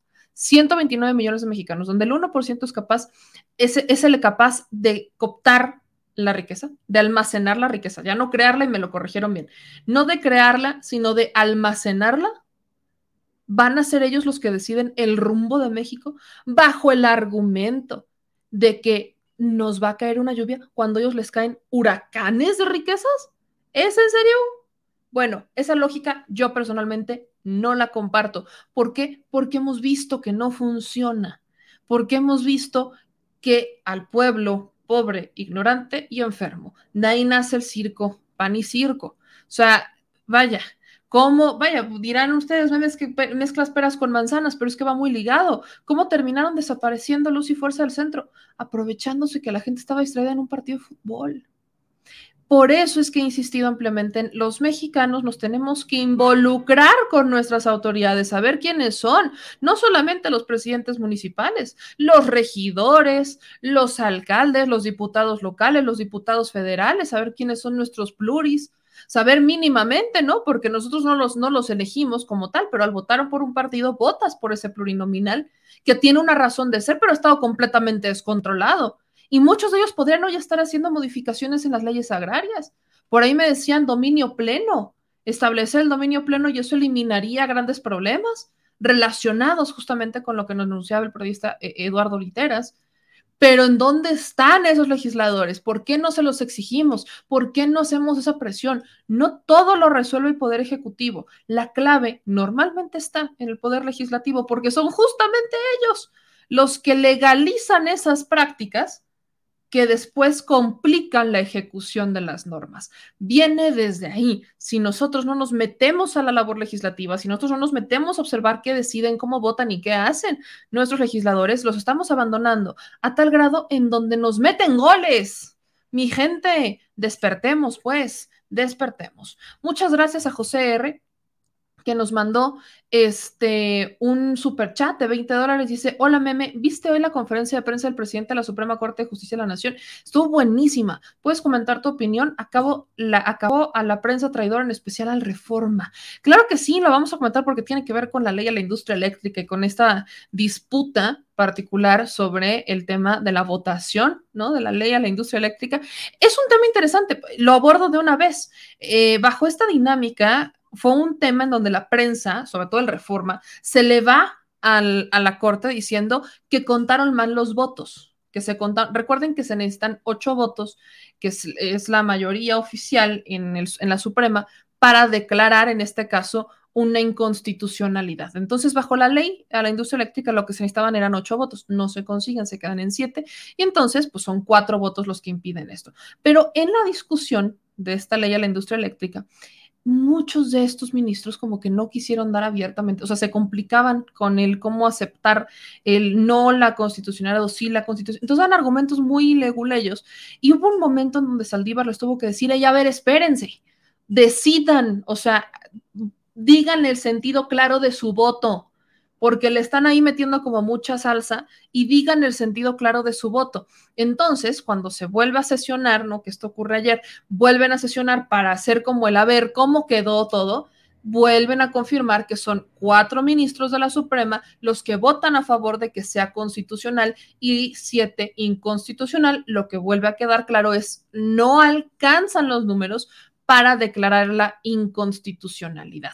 Entonces, es por eso que hubo ahí como una polémica con la dinámica de los ministros y la Suprema. Y en esta conferencia de prensa, Saldívar dice, bueno, a ver, espérense, no es como que de la nada podamos decir es que ya no votaron lo que sí votaron, lo dijeron, lo que no dijeron. O sea, en conferencia de prensa es el ministro Saldívar justamente el que dice, sería patético que un ministro diga que su voto se contó mal. O sea, porque aparte no son 20, no son 20, son literalmente este, dice Saldívar que ningún apartado de la ley eléctrica reunió ocho votos para declarar su inconstitucionalidad. E insiste, Saldívar, no soy niñera de nadie. O sea, Saldívar niega el error en el conteo de los votos sobre la industria eléctrica, dice que sería un patético que un ministro diga que su voto se contó mal y que encima dice, no soy niñera de nadie. Sí soy el ministro presidente, pero no soy niñera de nadie. Y es algo en lo que hemos insistido. ¿Cuál fue el tema? Que vaya, bajo las leyes, incluso el periodismo, hay muy pocos expertos periodistas que sí llevan años cubriendo distintas fuertes, pero siguen sin entenderles. Entonces muchos de ellos interpretan. Y en la interpretación recae el que te publican conforme a la línea editorial. Entonces, bajo una misma nota que todos podemos ver y escuchar, tú puedes ver a los medios y vas a ver cuál es la línea editorial que manejan. Entonces, dependiendo, tú vas a encontrarte el medio que te diga, se equivocaron en el conteo. Ministros no explicaron bien su voto y vas a encontrar en los medios que te digan, ministros no alcanzan los votos para declarar la inconstitucionalidad de la ley, que quizás es el más objetivo, porque no nos alcanzan los votos, pero depende de la prensa. Y ya sabemos cómo funciona el Universal y el Reforma y estos medios que ya traen una línea muy clara, entonces se van a ir por el otro lado. Y en estas son los medios que el círculo rojo, hoy por hoy, parte de la clase media los ve y se informa con ellos porque tienen mayor credibilidad y porque son más serios, dicen, se van con esa finta. Pero por eso es importante que la audiencia, hoy que tenemos las benditas y maravillosas redes sociales, tenemos la oportunidad de ver la fuente principal, las mañaneras, las conferencias de prensa, los videos, hoy tenemos la oportunidad de verlos, generar un criterio propio, leer las notas de todos lados y decir, a ver, espérate, yo vi, yo escuché, yo entendí esto, yo me informé y tú estás diciendo algo que no es cierto y tú estás diciendo algo que no es cierto. Es, eso es lo, yo lo digo siempre, lo que más, y ya no solamente a los políticos, lo que más miedo le da a los empresarios, a los políticos y a ciertos ciudadanos que se han querido privilegiados, es un pueblo informado, porque entonces no te dejas, te defiendes, porque entonces te alzas, te participas, actúas, decides. De eso se trata. Así que, vaya, ver la información, escucharla de primera mano, dice aquí Carlos Olmos, es la mejor vacuna contra la infodemia. Y bueno, antes de ir a nuestra mesa, que ya está aquí, nuestro querido Edwin Manning para hablar sobre esta, este fenómeno de victimización, ¿no? Eh, operación victimización que yo ya le he llamado. Vamos a ver un ejemplo de operación victimización. Y tiene que ver justamente con la diputada Paloma Sánchez. La diputada Paloma Sánchez, este, pues se disculpa, se disculpa con el público en general en Twitter a las, a las 2 de la tarde. Dice, al calor de las agresiones insultos y amenazas de diputados de Morena durante la sesión del domingo, hice un comentario inadecuado que no representa mi forma de pensar. Me disculpo por eso. Soy una militante comprometida 24-7 con el partido y con México. Ninguna campaña en mi contra podrá cambiar la voluntad de mi voto. Voté en contra y lo volvería a hacer porque la defensa de México es más importante que cualquier cosa. La diputada Paloma Sánchez, que antes me seguía, fíjense, me deja de seguir. Qué cosa tan... La buscamos para entrevistas y nunca más, nunca nos contestó la diputada, por cierto. Pero vaya, yo la busqué antes de esto, ¿eh? A Paloma Sánchez la he buscado desde hace mucho para entrevistas, porque, pues, vaya, me seguía y dije, bueno, si me sigue, pues yo quiero ver, ¿no? Vamos a, vamos a ver si logramos conseguir una entrevista con un priista para ver si nos dan chance, a ver, de preguntarles algo y demás. Definitivamente nunca pasó y me dejó de seguir en redes sociales. Pero yo quiero que usted escuche cuáles fueron estas declaraciones que hoy dice que las hizo que no representan su forma de pensar. Ya se han hecho virales, no fueron las únicas este, de verdad, no, fueron las únicas declaraciones que hizo el domingo. Salió a reírse afuera de los manifestantes, ¿no? Salió a decirle, no va a pasar, es la que sale a gritarles, no va a pasar, no va a pasar, no va a pasar, que grita acarreados a los manifestantes, a, a la banda bonita que estaba afuera de San Lázaro, se ríe y ella andaba como muy soberbia, muy prepotente, y en el calor yo diría, de la soberbia y prepotencia de Paloma Sánchez, porque nada tuvo que ver ni con las agresiones, insultos y amenazas, sino que fue al calor de la soberbia y prepotencia de la legisladora, se avienta, se avienta una declaración que por eso, vaya, la disculpa no es por lo que dijo, sino que es literalmente porque fue cavar su tumba política. Vea y escuche esto. No me importa, le voy a buscar el voto. Pues si no te importa porque ya no vas a volver a ser diputado. Por eso soy pluri. Soy pluri. Eso es lo que dice la legisladora, ¿no? Se los vuelvo a poner ahí, ya va subtitulado. Eh, Paloma Sánchez, ¿no? Ahí se enfrasca en una, este, en un pleito, diríamos, con, con este Godoy, en donde, pues dice, yo soy pluri, soy pluri y a gusto, ¿no? Dice la propia legisladora que ella es pluri, pluri y a gusto, ¿no? Este, que no va a buscar el cargo, ¿no? Dice que ella no va a buscar los votos, que ella es pluri y a gusto. Pues claro, eso es cavar tu tumba políticamente hablando, mi niña, porque definitivamente el que digas no voy a buscar el voto y por eso soy pluri y a gusto, pues le está dando a entender a los propios militantes del PRI. Ya dejen ustedes a la gente que estaba allá afuera, con la que claramente no simpatiza, sino que le está dejando a, claro a los propios electores del PRI que le vale un soberano cacahuate. Entonces, ¿qué hacen la política? ¿Calentando una silla? ¿Calentando una curul? O sea, va a terminar por añadidura. O sea, me queda claro que quizás no brilla por su inteligencia, Paloma Sánchez. O sea, esto fue en el calor, en el calor de la soberbia y de la prepotencia la legisladora. Y por eso, ¿no? Y por eso sale a pedir perdón, ¿no? Aquí está su perdón no, dice, al calor de las agresiones, insultos y amenazas de diputados de Morena durante la sesión del domingo, hice un comentario inadecuado que no representa mi forma de pensar. Pues yo la escuché bastante segura, ¿no? Yo déjame se lo digo, que no os puedo poner el video. Yo la vi bastante segura, fíjese, bastante segura que yo la vi, no, no vi que estuviera en algún momento que se acongojara, ¿no? No, no, no, yo la vi bastante, bastante segura y esto está circulando en las redes sociales, ¿no? Vaya, yo ya descargamos el video, pero está, eso es lo que circula en las redes sociales. Aquí está la, señorita, ¿no? Vea. No me importa, le voy a buscar el voto. Pues si no te importa porque ya no vas a volver a ser diputado. Por eso soy pluri. Soy pluri. Que no me importa, le voy a buscar el voto. Pues si no te importa porque ya no vas a volver a ser diputado. Por eso soy pluri. Soy pluri. Que no me importa. Por eso soy pluri, pluri y a gusto. Por ahí, ¿no? Por ahí dicen que mm, ya le empezaron a tener miedo al costo político, al costo político. El costo político se refleja en las urnas, mi gente, eso es lo que he dicho. Se refleja en las urnas. Podemos criticar y podemos 1500 cosas, pero el costo político está en las urnas. Somos los ciudadanos, los ciudadanos, los que tenemos el control de si regresan o no. Cuando uno vota por un partido en una elección federal, para diputado federal particular, estás votando también por los plurinominales. Eso, eso literalmente, cuando, cuando decimos es que por los pluris no se vota, no, sí se vota, salen por fórmula. Y la, forma en la que nosotros tenemos de evitar los plurinominales es no votando por los partidos políticos. Esto aplica para cuando están, por ejemplo, en coalición. Cuando tú quieres votar por un partido político, hay mucha gente que vota por los tres cuando van en coalición. ¿Qué es lo que hace? Pues estás votando por un candidato, pero también estás votando por sus plurinominales. Estás votando por darles dinero.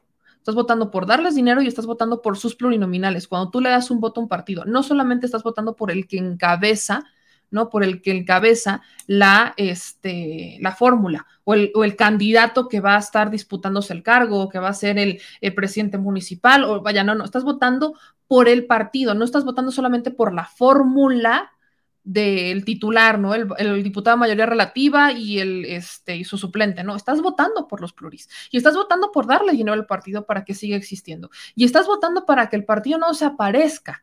Entonces, por eso es que nosotros tenemos que dejar de ver el voto como un voy por el que está encabezando la fórmula. Nuestro voto significa mucho más que esto. Nuestro voto significa dinero. Nuestro voto significa plurinominales. Si el día en que dejemos de votar por los partidos políticos de los que no queremos, dejaremos de tener plurinominales, ¿no? Antes el PRI gozaba de tener listas plurinominales de hasta 30 personas. O sea, entraban 30 personas en las plurinominales en, los en el PRI de los buenos tiempos. O sea, e-, es importante que la gente entienda cuál es la importancia del voto. Y eso, en eso he sido súper enfática. Y esto es bajo las condiciones actuales del INE y las futuras. Todo tipo de votos significan dinero. Los plurinominales tienen una razón de ser, pero yo personalmente creo que los plurinominales se han excedido. Eh, deberían de existir normas mucho más rudas para tener claridad de quiénes van a ocupar los plurinominales y reducir la cantidad de plurinominales. Son muchísimos. O sea, los plurinominales lo que justamente hacen es equilibrar, es los plurinominales es una lucha de la izquierda, ¿eh? Para poder equilibrar. Sin los plurinominales, las izquierdas no habrían tenido representaciones mucho más justas y proporcionales, porque es representación proporcional en los congresos, no habrían logrado ser eh, oposición. De ahí nacen las pluris. Pero ¿A quién le vamos a dar nuestras pluris? Nosotros lo elegimos. Logran equiparar logran balancear un poquito la representación y que los que no ganan las mayorías agus, las mayorías este, relativas, pues no, no, no concentren todo el poder. Pero son muchos.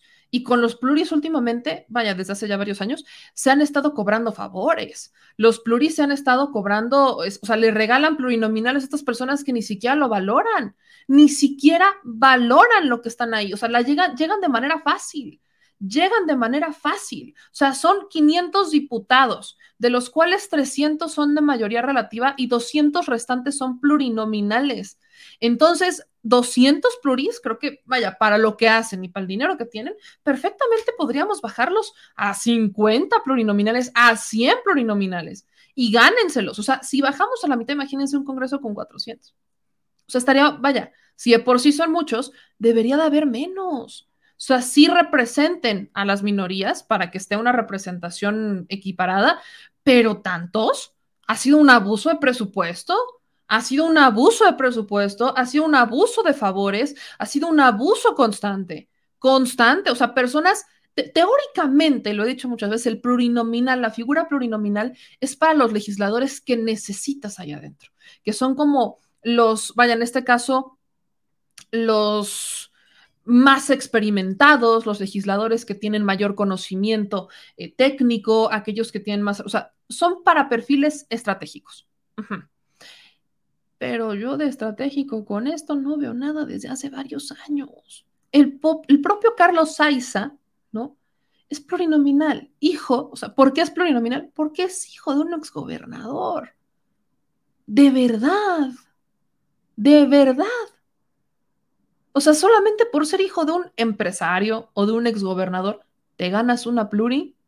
Para mí no es suficiente. Mejor vete a ganar hasta, territorio de campo. Vete, trabaja con la gente, gánatelo. Gánate una pluri. Pero no se las ganan. Vaya, y cuando llegan, llegan a hacer este tipo de cosas. Y luego salen a pedir perdón o luego los pluris sirven para amarrar cargos, como el caso de Margarita Zavala. Como no sabían si la iba a ganar o no, ponen a Margarita Zavala como mayoría relativa y aparte la ponen como pluri. O sea, si no, o sea, a Margarita nos la querían ensartar porque nos la querían ensartar, ¿eh? O la o ganaba o la metían por pluri.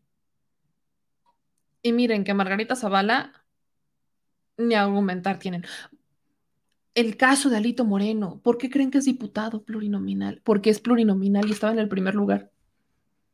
¿Por el fuero? Nada más por el fuero. Personalmente, vaya, aunque ya se ampliaron los delitos por los cuales pueden retirar el fuero a los legisladores, que fue un temazo, pues yo creo que no deberían de tenerlo. O sea, son, representantes ciudadanos, ¿por qué deben estar protegidos? Perdón. Pero vaya, Debería de haber controles más rígidos. Vamos a ver cómo viene la reforma electoral del presidente, que también para estas alturas, para estas alturas, pues vaya, creo que va a estar difícil hablar de reformas constitucionales en la Cámara de Diputados. Pero vamos a ver, vamos a ver qué pasa. Ahora, mi gente, antes de ir, antes, vamos a, te lo voy a meter también, mi querido También quiero que hablemos de esto, porque vamos a terminar hablando de la victimización. Pero fíjense lo que acaba de pasar. Me lo manda el productor. Y esto ocurrió a las 2 de la tarde en la bonita alcaldía Cuauhtémoc. ¿Se acuerdan que nosotros hablamos de algunos de rumores que estaban en la alcaldía Cuauhtémoc sobre quiénes estaban realmente atrás de la alcaldesa Sandra Cuevas? ¿no? Había algunos rumores que apuntaban a que eran algunos grupos comerciantes que cobraban derecho de piso. Bueno, pues el día de hoy, Antonio Nieto, de siete letras, publica que capturan a enlace entre la Unión y comerciantes le dicen Genoveva, se hacía pasar por jurídico de la alcaldía Cuauhtémoc y exigía a comerciantes cuotas para evitar secuestros. Fue detenida por la Policía de Investigación adscrita a la Fiscalía General de Justicia de la Ciudad de México en una conferencia de prensa de Sandra Cuevas el día de hoy en Tepito. Ahí están las imágenes jurídico y gobierno traía, o sea, yo les dije, había muchos, había muchos indicios, muchos indicios que apuntaban a que Sandra Cuevas había llegado justamente al gobierno por el apoyo de la Unión Tepito. Pero, pues decíamos, bueno, hay rumores, yo lo he dicho muchas veces, es lo que dice la gente, que de hecho este recurso, ¿no? El famoso dinero que está en las pelotas, dice Sandra Cuevas que ella no tiene ninguna responsabilidad de que dinero es una mina en efectivo, ¿no? Que anda cargando 5 mil pesos en efectivo y que lo pegó en las pelotas y se lo regaló a los niños, ¿no? Eh, dice Sandra Cuevas también en estas 1500 explicaciones que ella tiene varias bodegas en la alcaldía donde tienen juguetes y cosas así. Entonces yo decía, bueno, qué raro, qué raro, ya no, no me puedo imaginar a una alcaldía en donde vayan muchos niños, ¿verdad? Quizás sí, ¿verdad? Pero yo decía, bueno, hay muchos elementos que los decían, pero no teníamos un elemento para decir, miren, aquí está, ¿no? Aquí está. Y pues sí, aquí detienen el día de hoy al que sería enlace entre la Unión Tepito y comerciantes que se hacía pasar por jurídico en la alcaldía de Cuauhtémoc y le exigía a comerciantes cuotas para evitar secuestros. Esto, esto, aunado a unas declaraciones que da la alcaldesa Sandra Cuevas el día de hoy en donde dice, vamos contra extorsionadores de comerciantes en la Cuauhtémoc. Mm, ¿En contra de quién realmente? ¿A punta de qué realmente? Pues ahí tienen, detenida justamente a Genoveva el día de hoy. Se hacía pasar por jurídico. ¿Se va a deslindar de esto Sandra Cuevas? Operación victimización. Pues hablemos justamente de eso en México ambidiestro. Operación victimización. Entrada, pero entradas para darle y regalarle.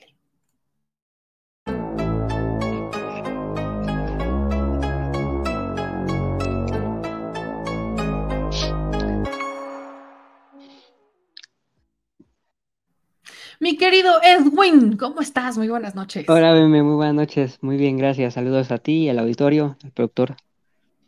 yo le mando saludos al señor productor que anda en, eh, anda en operación, anda en operación. Eh, reportaje. Pero me queda, Edwin, quiero entrar contigo al tema operación victimización, la derecha, lo hemos visto con Sandra Cuevas, lo hemos visto con ayer, ¿no? La diputada del PAN, Marijose Gamboa, diciendo que los asaltaron por culpa de esta campaña de traidores a la patria, y bien esta campaña de traidores a la patria, los panistas están victimizando y diciendo es que esta campaña de odio en nuestra contra nos está, vaya, desgraciando la existencia. ¿Cuál es tu perspectiva sobre estas brutales cantidades de victimizas? que tenemos hoy, que casualmente, y bien decían por ahí en redes, sí se victimizan, pero dicen es que los ninis, es que ustedes pobretones, nacos. claro, o sea, em, siempre han sido de una, o sea, siempre que se expresan del adversario político, eh, siempre buscan deshumanizarlo, desde los apodos peyorativos que tienen, desde los prejuicios clasistas que tienen. Luego llegué a leer una cantidad de sin sentidos impresionantes.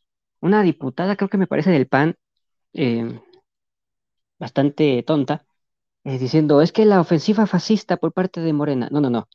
Aquí los que fundaron un partido siendo admiradores fascistas fueron los fundadores de Acción Nacional. Todos los fundadores de Acción Nacional fueron unos filofascistas, admiradores de Hitler, admiradores de Franco. Entonces los fascistas son ellos y ellos son los que siempre se han manejado en estos términos. Luego leía otro simplón que dijo, es que a, Salomón Chertorivsky le están diciendo traidor a la patria porque es un judío practicante. No, no, a mí si el Señor cree en lo que crea y como quiera creerlo, me da exactamente lo mismo. Lo que se le critica es el sentido de su voto. Y aparte, dar unos técnicos supuestamente siendo doctor en economía, pues francamente, pues francamente no daban para mucho, ¿no?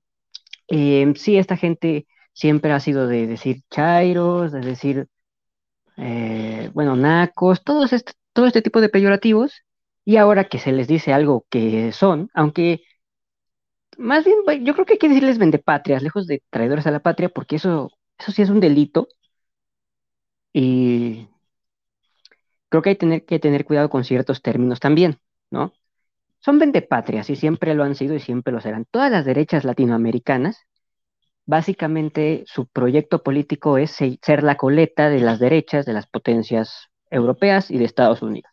En Estados Unidos simplemente siempre, o sea, sí, solo hay dos derechas, que es la derecha del Partido Demócrata y la ultraderecha nacional conservadora, eh, racista de los WASP del Partido Republicano, ¿no? Entonces, claro, pues su, su, su, proyecto es entregarle los, los, lo que las élites económicas y políticas de estos países, pues deseen de los países como el nuestro, que es un país semiperiférico, ¿no? Em, con una élite político-económica muy lerda, muy comodina, muy timorata, que no tiene mayor proyecto que ser la coleta de esta gente. Entonces, pues sí, siempre va a ser, siempre va a ser ese discurso de nosotros somos la víctima de un gobierno autoritario que, y pues bueno, ya se sabe. Ahora, Edwin, yo quiero poner un video, no quiero poner un video que justo acaban de compartirme en, en, en las redes sociales, que es de la reacción de una señora, una señora ya grande, a al que no se aprobara la reforma eléctrica. Lo quiero poner para que lo podamos comentar, porque el debate aquí es el son traidores a la patria, son vendepatrias, está bien esta campaña o es darles herramientas para que se victimicen, porque yo a lo largo de esta administración he visto N cantidad de víctimas que antes no me imaginé que pudieran ser víctimas. La tarjeta de violencia política de género la sacan a cada rato, la tarjeta de persecución política, los abajo firmantes. Yo, por ejemplo, tengo varios, varios profesores que se quejan de que es que hay una persecución política porque nosotros somos científicos y esta administración está en contra de los investigadores, pero ahí siguen trabajando, ahí siguen cobrando y no les ha pasado nada. Y es más, tienen toda la oportunidad de decir que AMLO es un dictador, que no sé qué, y, no les va a pasar absolutamente nada nunca, ¿no? Sí, o sea, tienes toda la razón. Son gente que según se victimiza y se victimiza y nada les va a pasar. Vamos a, ver, vamos a ver este video para ponerlo también en contexto.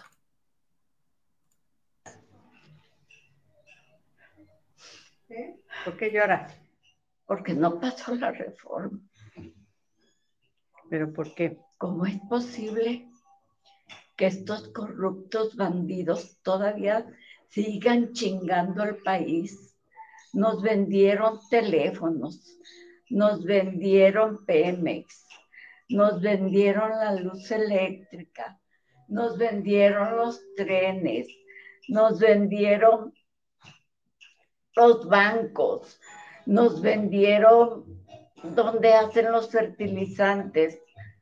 No recuerdo cómo se llama la empresa. Cuán hijos de su chingada madre son, corruptos baquetones Ojalá y les caiga el karma, se los lleve la chingada. ¿Cómo ves, mi Pues es que yo siento hay muchas personas que reaccionaron así, ¿eh? Yo siento que es el sentir mayoritario del, pueblo. Esta, gente tiene un gran problema con el, con el término de pueblo porque ellos asocian pueblo con chusma analfabeta, ¿no? Pero no, el sentido de pueblo es, siempre se entendió como el, la comunidad política desde tiempos de Roma. Pueblo viene de populus, ¿no? De latín, ¿no? Eh, sí, lo que dice la señora tiene su muy buena parte de verdad. O sea, esta gente vendió todo, todo, todo. Eh, Por ahí me decían en, este, en esta manifestación, no vendían a su mamá porque, no es suya. en bolsa, ¿no? ¿Y por qué no, o sea, por qué es suya o porque no cotizaba en la bolsa? Porque si no, también la hubieran vendido. Si no, también la venden, sí, claro. Esta gente, pues vende su dignidad. O sea, esta gente, su ideología es que todo se compra y todo se vende. Y si no todo se compra y todo se vende, todo debería comprarse y todo debería venderse. O sea, no quieren que haya absolutamente nada eh, público, nada común, nada estatal. Bueno, salvo quizás, eh, pues algunos sectores, algunos, digamos, sectores en los que, claro, ellos sean empleados, ¿no? Porque esta gente dice que, el Estado no sirve para nada, pero bien que cobra del Estado, cobra, no trabaja, que es distinto. Esta gente de trabajar entre poco y nada, pero cobra bastante, eso sí. Y pues sí, la señora tiene razón y, reitero, es el sentir mayoritario. Ahora, preguntarte, Edwin, o sea, bajo esta misma dinámica, el tema de la victimización incluso nace en la mañanera, ¿no? Bueno, no, no por parte de la mañana, sino por cómo toman y reciben la mañanera. No que el presidente los estigmatiza, que el presidente ha polarizado. La palabra que usan constantemente es polarizar. ¿no? y yo he dicho, bueno, a ver, lo que sí ha hecho el presidente es politizar yo lo decía al inicio del programa, hoy les gusta el presidente, les caiga bien o no les caiga bien y lo odien, se habla de política. Hace un ratito lo platicaba con, con un amigo y decía, bueno, a ver, antes mandaban los memes del piolín, ¿no? Te mandaban la imagen del piolín con el buenos días y todo eso.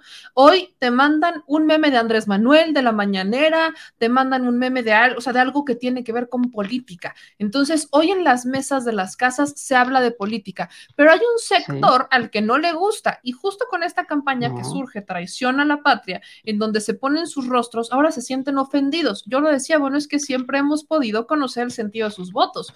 Aquí se los facilitaban a la gente, pero ¿qué de malo tiene? Bajo esta lógica, Edwin, ¿ante qué políticos estábamos? Porque hoy estamos en tiempos muy interesantes, pero creo que vale la pena hacer un énfasis en, en qué, qué clase política dominaba y se siente ofendida porque la gente Pues los cuestiona. Porque no les gusta el pueblo, porque consideraban al pueblo con el que, te digo, desde el término tienen un gran problema cuando se les dice pueblo, eh, consideraban a la gente una chusma analfabeta que de política no debía, no debía hablar, no debía enterarse, tú votas por lo que te diga el patrón, eh, tú votas por lo que te diga, no sé, el PRI, ¿no? Ya se sabía que, oiga, ¿y por quién va a, por quién va a votar el, el niño que viene en camino? Pues, lo único que sabemos es que va a votar por el PRI, ¿no? Eh, y era una clase política, con todos los problemas que tiene el término, que eh, se sentía dueño de absolutamente todo y que no le gustaba que nadie le cuestionara este tipo de, de problemas, ¿no? Se sentía dueño del Estado, se sentía dueño de todos los puestos de gobierno, se sentía dueño de los, del patrimonio nacional y, y también se sentían que ellos mismos encarnaban la patria. Tan es así, tan es así, que los colores patrios siguen siendo los, los colores del PRI. El PRI se ha, ha sido uno de los partidos políticos que logró fundir lealtad al, al partido, lealtad al Estado y lealtad al gobierno, y eso nadie, o sea, es- estas personas, pues no, o sea, nadie, nadie critica eso, nadie cuestiona eso. Entonces, pues claro, eran una clase política que, que monopolizaba la, lealtad y sentirse dueño de, todo. Ellos eran dueños del gobierno, por eso no les gusta que haya diputados de Morena, porque pues ellos son representantes populares, ¿no? No les gusta que haya otros partidos, no les gusta que haya eh, candidatos independientes, porque ellos eh, se sentían literalmente dueños de los puestos de gobierno, de los puestos de, representación y dueños del patrimonio nacional. Por eso, por eso lo vendieron, porque se sentían dueños de ello. Ahora, ¿hacia dónde vamos? Esta es la, creo que es la pregunta más clara que, que nos queda en este momento, porque estamos a cuatro años de gobierno, creo que para, o sea, ¿cómo está, cómo ves incluso el discurso? A veces pareciera que Morena sigue actuando como oposición y no como gobierno, como tal Sí, es. porque eh, a es, veces y vemos que se victimizan mucho de un lado, que bueno, yo creo que hay una gran conciencia social en este momento que la gente ya no se las compra, pero vemos que de un lado hay mucho dinero, hay una cantidad de billetazos para amplificar estos mensajes. Es que pobrecitos nosotros, esta diputada del PAN, no, es que me asaltaron por culpa de mi voto en la reforma eléctrica. las, Yo, las saltaron, no le quitaron nada, ¿no? yo, Porque o creo sea, que hasta her- salía con la hermana, cartera y el celular. y yo, hermana, perdón, pero, o sea, no, no, a, los que nos han asaltado y nos han robado algo, nosotros no hemos votado por nada de eso y no dudo que hayan así de, a ver, votó no votó, qué dijo, qué no dijo, Ah, entonces sí la asalto. No, no creo que vaya por ahí, creo que no va por ahí el tema y me parece muy irónico, pero es que insisto, ¿en qué punto estamos? Hay gente que hoy todavía se sorprende de lo que hace Andrés Manuel López Obrador, las Sí. mañaneras, estamos, o sea, nunca ha mentido, el hombre más congruente en la historia, aunque usted no esté de acuerdo con él, es Andrés Manuel. Lo que hizo como jefe de gobierno, lo que ha hecho toda su trayectoria política, lo que ha, ha sido congruente y eso le ha valido que hoy por hoy haya mucha gente que no votó por él y que a raíz de que está viendo que cumplió lo que dijo, le cree. O sea, eso le ha valido, pero en la clase política, ¿para dónde vamos? Miran, por ahí, y todavía viene lo peor.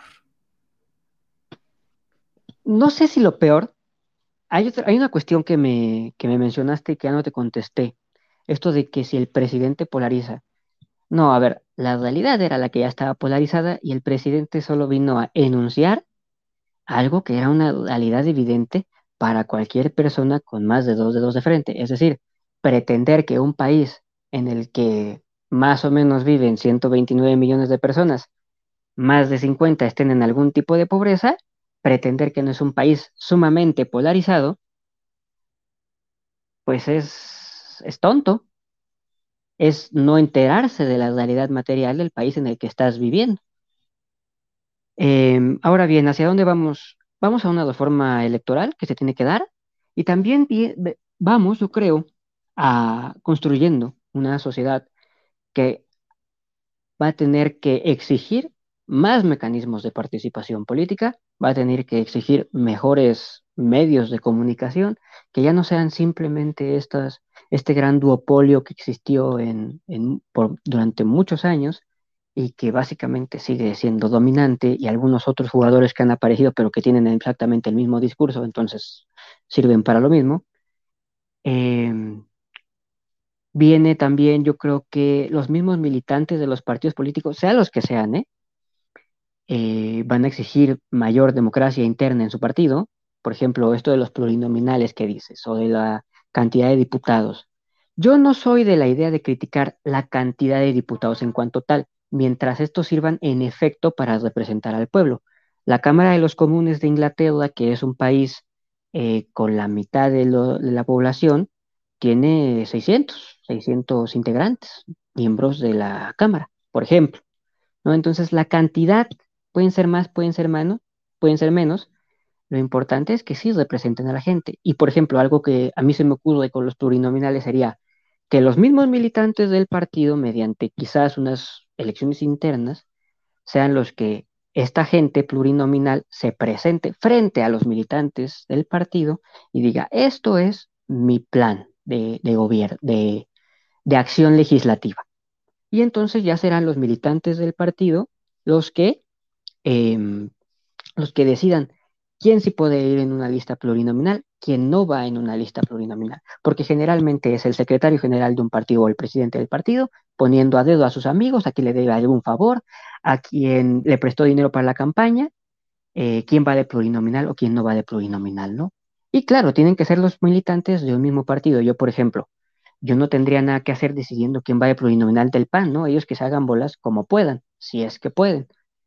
Y viene también no sé, tendrán que surgir cada vez más candidatos independientes, candidatos de verdad independientes, em, tendrán que bajarse las cuotas de, de, acceso a formar un partido político, em, porque el, o sea, los sistemas tienden a ser cerrados, ¿no?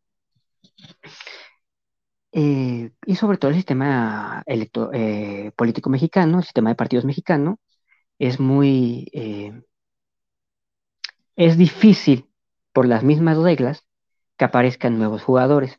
También hay que, hay que ver qué hacemos con el árbitro, que no ha fungido de una manera imparcial. La verdad es que es un árbitro que al día de hoy eh, tiene, o sea, tiene jugadores que le gustan y tiene jugadores que no le gustan. Y eso no puede ser. O sea, sí existe este árbitro que por lo menos actúe de una manera imparcial. hacia eso tendremos que ir. ¿Hacia dónde vamos? Pues espero que a eso. Pues me quiero Edwin, yo espero que también vayamos a eso, pero sobre todo a una sociedad más politizada. La polarización ha existido históricamente. La polarización está directamente relacionada con las desigualdades. El día en que veamos menores desigualdades tendremos una menor polarización. Tiene que ver ahí sí con un tema económico. Entonces, eso es por un lado, pero la politización es brutal. Hoy estamos viendo una politización brutal y espero que sea solamente el inicio de pues este despertar, ¿no? Que el, era domingo y, un, y, algo tan aburrido como lo pueden ser las sesiones del canal del Congreso no había tenido tantas visualizaciones en su historia. Un millón de visitas eh, en, un domingo en la noche frente a, tanta oferta de, de, consumo, ¿no? O sea, tú puedes ver lo que sea, ¿no? es que la espérate, estaba el canal del Congreso, varios, si no es que todos los canales de YouTube, o sea, youtubers conectados O sea, Vicente estaba, estaba yo, estaba, vaya, estaba eh, el ITV, o sea, estábamos varios al mismo tiempo, simultáneos, y nuestras audiencias no bajaban de 10 mil, de 7 mil, o sea, y eso era en cada uno de los canales, y la gente se alternaba para ver qué tenía otra, o sea, como para verlo de distintas ópticas, qué pasaba en el canal del Congreso, qué decían uno, a quién entrevistaban los otros, o sea, incluso en las televisiones, en el canal 14, o sea, la gente estaba buscando en dónde verlo en un domingo, en donde perfectamente la gente quiere descansar, relajarse, ver ver una película, ver algo que le entretenga antes de regresar a la actividad. Exactamente. De lo que menos te quieres enterar es de una aburridísima, porque lo son, porque bueno, pues no, puede, no todo puede ser divertido en la vida, no todo puede ser agradable en la vida.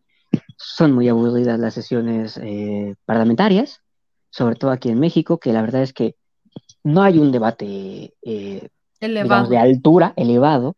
la verdad es que ninguno de los dos bandos ofreció mayor eh, Hubo buenos argumentos. Hubo buenos argumentos. Hubo buenos argumentos, pero creo que, o sea, vaya, yo lo he dicho, yo cambié, yo cambié Netflix hace un rato por el canal del Congreso, porque pasó a ser como un jueves de luchas cualquiera. Yo, yo no sabía si estaba en la Cámara de Diputados o estaba en la Arena México, ¿no? Yo tenía como la duda, a veces siento que se van a terminar. Si las curules se pudieran levantar, o sea, que las pudieran realmente se las agarran y se las habían literal, aviéntale la silla. Y o sea, yo sentía que en algún momento iban a sacar la máscara o algo así, porque de verdad se, se aventaban cada argumento que yo decía, si no la fuma, si no la controla, no la consuma.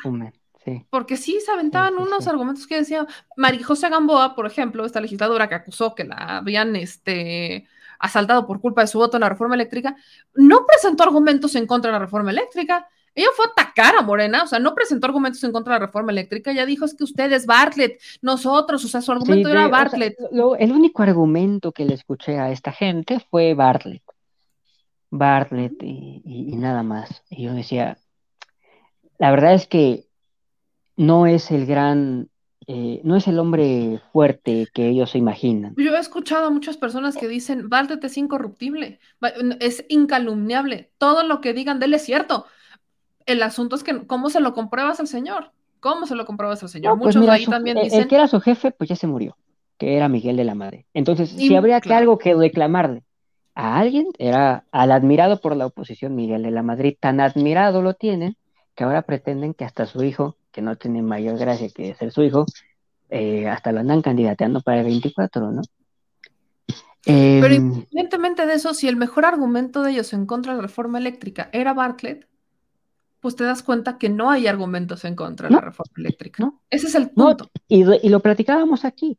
El sentido de votar, el sentido del voto negativo era simplemente por votar en contra, por el mismo hecho de votar en contra, porque si, si ya se habían admitido sus 12 puntos, que como digo y como dije, a mí no me gustaba, siento que a esta gente no hay que darle ninguna concesión en tanto no sea estrictamente necesario. Y bueno, lo era y aún así votaban en contra. Entonces, quiere decir que con esta gente no hay diálogo posible, no hay entendimiento posible eh, lo demostraron ellos, no lo estoy diciendo yo, ellos lo demostraron, con que, con que de todas maneras, aún integrándose los 12 puntos, que hubo una diputada, creo que de Morena, que les dijo exactamente en dónde, en, en, o sea, el lugar físico del documento, en dónde estaban integrados los puntos que ellos pedían y que ellos redactaron, y aún así votaron en contra. Fue la diputada Leida, si no estoy mal. Leida Álvarez. No, la verdad es que. Estoy segura que fue la porque cuando estaba en su argumento y ella se levantan todos atrás de ella, dijo, es que es increíble que no hayan leído el dictamen, o sea, los que llevaban ahí como los puntos. Exacto, y hasta lo llevaba. Era Nacho Mier, era Leida, ¿no? El coordinador y vicecoordinador, y vicecoordinadora, que es Leida. Porque Nacho decía, es que los dictámenes no muerden, léanlos, sus puntos están aquí. Y Aleida decía, en el punto tal, ustedes dijeron tal, la, la, la, la, la, la, y aquí está, Aquí está. en el dictamen. ¿Por qué lo quieren votar en contra? Creo que ese es un gran mensaje que dejó la reforma. Después viene ya en conferencias de prensa eh, el propio coordinador de los priistas, el de la Junta de Coordinación Política, Rubén Moreira, diciendo, es que efectivamente este, nos dimos cuenta, o sea, esto me pareció maravilloso. Ellos son los de la reforma energética del 2013, de la reforma energética del 2013, la que legalizó estas prácticas que tuvieron que llegar a decírselos en un parlamento abierto años después para que dijeran, ah, mira, ¿a poco está pasando esto? Esto fue lo que aprobamos. ¿A poco esto es lo que aprobamos? Ni enterados estaban, ni enterados Estaba yo, no estaban. Sabía. Perdón, pero eso, es lo o sea, el tema del autoabasto ya lo venían gestionando para otras cosas desde hace mucho, pero quienes lo terminan por formalizar son la reforma energética del 2013. O sea, todo este esquema. Y fíjate. Ah, ¿se, dieron cuenta, ¿Se dieron cuenta apenas? Y como lo mencionas, como también eh, el, hecho del fútbol, lo mencionaste hace poco, ¿no? Que a Luz y Fuerza aprovecharon un partido de fútbol para desbaratarla entrando a la mala con, la, con los militares, ahí sí había militarización del país. Y ahí nadie dijo nada, porque se utilizaron efectivos militares para tomar a la mala las instalaciones de Luz y Fuerza. Ahí nadie dijo nada. Pero también fue en otro partido de fútbol, ahí por el 2014, cuando se aprueban todas las leyes secundarias de tanto de telecomunicaciones como de energía. En un partido de la selección mexicana también. Digo, nada más para. Siempre, o sea, exacto, lo de Luz y Fuerza del Centro. Cuando se extingue Luz y Fuerza del Centro, cuando lo desaparece Felipe Calderón y Javier Lozano, lo hacen aprovechándose la euforia de un partido de fútbol. Y ahí, se, ahí, ahí lo destruyeron. Y apunta de mosquetón con los militares. Claro, por supuesto. Entonces, esto es lo que a la gente a veces le olvida y yo por eso puedo celebrar ampliamente que tengamos estos espacios y que podamos llegarles con este discurso, que podamos abrir como estos panoramas, porque de verdad es que hay uno que, que de verdad es como que dicen, híjole, mi hermano, te crees lo primero que te dicen y no te generas ni un criterio propio, ten tantito criterio. O sea, qué bonito que estemos politizados, pero así como estamos politizados, también hay muchos fake news que si la gente realmente escuchara si la gente realmente viera, si la gente realmente entendiera esto que dijeron los periodistas, ¿no? Que no quieren aceptar públicamente que no funcionó la reforma energética del 2013, pero están aceptando los errores. Incluso se estaban quejando, ¿no? Es que es que no ha bajado el costo de la energía eléctrica ni de las gasolinas, se estaban quejando. Pues no, ¿Cómo pues ha cambiado, cómo ha mejorado el medio ambiente a raíz de la reforma energética del 2013? Pues ¿Ya hicieron alguna... Pues, Perdón. ¿Ya viste, lo, ¿Ya viste lo que tu entrevistado anterior? Lo que dejaron 30 años de mandar al garete las leyes de reforma agraria, y entre ellas fue esa, ¿no? O sea, la posibilidad de cambiar tierras ejidales a propiedad privada, ¿y qué es lo que ha dejado 30 años de eso? Mafias, mafias de qué? De registradores públicos de la propiedad, de jueces, de notarios, que se dedican a hacer ese tipo de cuestiones, lo que decía el entrevistado anterior, que me pareció muy interesante, porque alcanzamos a ver muchísimas cosas que están mal en este país, ¿no?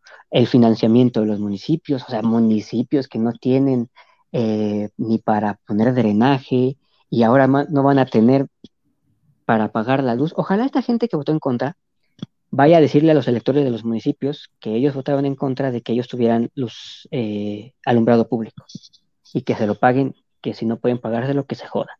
Ojalá vayan y les digan eso porque eso era una cuestión muy importante de la, de la reforma eh, energética en cuanto tal, ¿no? Eh, porque mucha de la deuda de los municipios, que todos se espantan, es que la deuda de los municipios es insostenible, no sé qué, mucha viene de, de, tratar de dar los pocos servicios que son capaces de dar, pues de todas maneras les deben, ¿no? Entonces... Ahora, vaya, para cerrar eh, el segmento, me queda claro, a ver, cuando van a tomar, cuando toman protesta los legisladores y cuando cualquiera toma protesta a un cargo público, siempre hay una frase que dice, y si no lo cumpliera, que la nación me lo demande. Que la sociedad se lo demande. Pues aquí la sociedad se los está demandando, se está cumpliendo. Se los demandó, se, los demandó. Y se los está demandando todavía. O sea, les demandaron que votaran a favor de la reforma eléctrica y ahora le están demandando que den la cara. La gran pregunta, yo no, recuerdo quién lo dijo, pero también fue en estos debates y dijo, a ver, lo decía Citlali Hernández, se lo dijo, si no estoy mal, se lo dijo justamente a Lili Telles. Salgan a la calle. vayan, vayan, vayan a gente. Vayan con sus electores y díganles. Vayan cuando vayan a pedir el voto, díganles. Nosotros es más, ahorita salgan a la calle y pregúntenle a la gente qué piensan de que hayan votado en contra de la reforma eléctrica. Exacto, que digan, nosotros no queremos, no creemos en que haya empresas estatales que den un servicio de interés público como lo puede ser la luz, la energía eléctrica. Eh, nosotros queremos que todo sea una mercancía y que el que pueda pagársela se la pague y el que no, que se flete. Dígale eso a los electores, a ver quiénes votan por ellos. Nosotros no creemos en un sistema de salud pública. Que quien pueda se pague un un hospital privado, que, que no, que se muera. Eh, que, y así con la educación y así con todo, porque esta gente en el fondo, eso es lo que piensa. O sea, esta, esta diputada que, que salió en el video y que dice es que al calor de... No, no, no, no. Esta gente así es, es prepotente, es soberbia y lo sé, ¿cómo lo sé? Pues porque tengo la desgracia de conocer gente de, este tipo de gente. Y así son. Cuando no se les ve, cuando piensan que, nadie los ve, es cuando aflora su verdadero yo. Y ese es el verdadero yo de esa diputada. Por decir el ejemplo, el desafortunado ejemplo de esta diputada, ¿no? Podemos hablar de tantos más, ¿no? Por ejemplo, eh, el actual consejero presidente burlándose de cómo hablaba un miembro de una comunidad indígena, ¿no? Y así podemos ir. Claro, consejero electoral Lorenzo Córdoba burlándose justamente de eso. Creo que perfectamente Cuando piensan que no son escuchados, cuando piensan que no son vistos, sale el verdadero yo de esta gente. Y es lo que le pasó a esta diputada. Es lo que le pasó. Entonces, estamos rumbo, seguimos en tiempos muy interesantes y estamos en tiempos muy interesantes y para eso también tenemos este segmento de México ambidiestro. Hoy te tocó solito, me quedo Edwin, pero no solito, estás muy bien acompañado, estás muy bien acompañado. Entonces, cuéntanos, cuéntanos a la gente en dónde podemos leerte, leer tus comentarios. Veo que ahí vas creciendo. Cada que tenemos un programa, veo que tienes nuevos seguidores en Twitter. Sí, sí, sí. Oye, nada más por último, lo de, lo de la tía Sandy, ya se veía venir. La tía eh, Sandy. La tía Sandy luego, luego salió a decir, no, yo no conozco a esa señora. Oiga, señora, tenga usted vergüenza, sale en fotos con usted. Tenga tantito cuate. tenga tantita decencia, tantita vergüenza. Hasta sale con el chalequito este del pedo de. Eh, tenga vergüenza, señora. Y pues hasta allí con el comentario se veía venir. Yo siempre lo sostuve. Eh, muchos vecinos. Eh, la verdad es que yo soy un poquito prejuicioso con todo lo que venga a representar el PAN. ¿Por qué? Porque, a ver, si ya tuvimos un, un presunto narcosecretario de Seguridad Pública como lo es García Luna, si ya el director de la División Antinarcóticos de la Policía Federal de Felipe Calderón ya está cumpliendo condena porque aceptó que fue narcotraficante, o sea, allá le hicieron una, una imputación de, tú eres narco, y él dijo sí, y ya está cumpliendo condena. Entonces, bueno, que haya más gente que esté muy vinculada tanto con el PAN y al mismo tiempo con el narcotráfico, pues no me sorprende en lo absoluto. Y bueno, ya. Pues con eso nos quedamos, mi querido Edwin, pero dinos en dónde pueden leerte para que tengas pues, nuevos seguidores. Nuevos seguidores, ahí van. Eh, ahí está la etiqueta Viatan con H intermedia, THAN 1292. Y ahí está en el Twitter, eh, haciendo comentarios todavía más estridentes que los que hago aquí. Y eso que no me contengo tanto. Tú no te contengas, mi querido Edwin, ya sabe que este espacio es para eso. Nos vemos la próxima semana. Te agradezco mucho que nos esperaras un ratito. Te mando un no, gran, al contrario, abrazo, a usted, a ti, a doctor y bueno, a la audiencia. Espero que haya servido algo lo que dije aquí. Hombre, te abrazo mucho, te abrazo a la distancia y nos vemos la próxima semana. Descansa. Nos vemos, igualmente.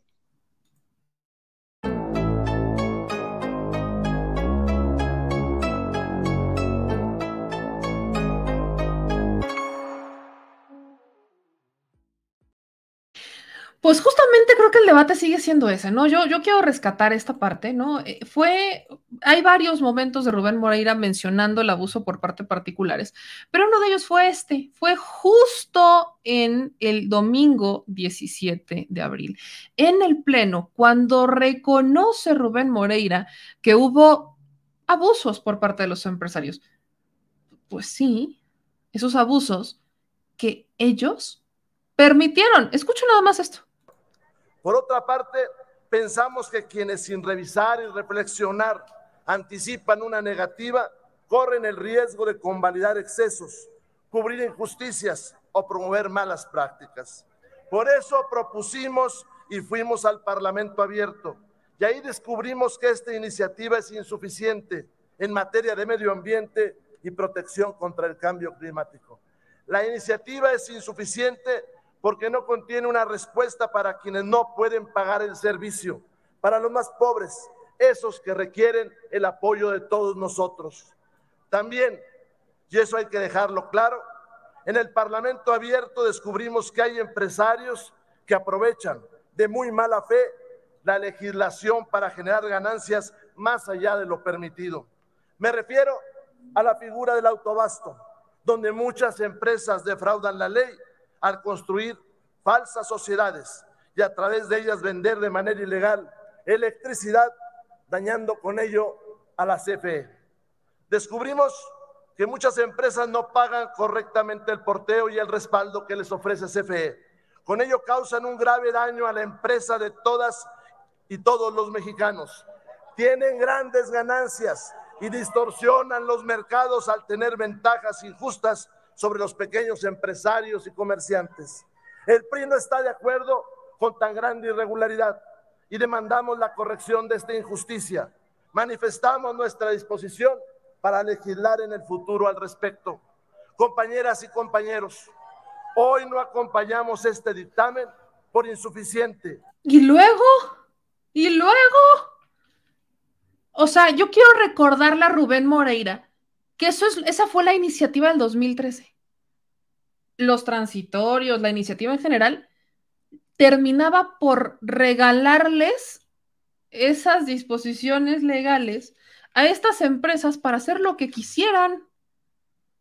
Eso es lo que hicieron en el 2013. En el 2013 gastaron millones de pesos en spots para decirle a la gente que iba a bajar la luz. Esa por la que ahora en esta reforma se pusieron el chaleco y dijeron es que no les alcanza para bajar la luz.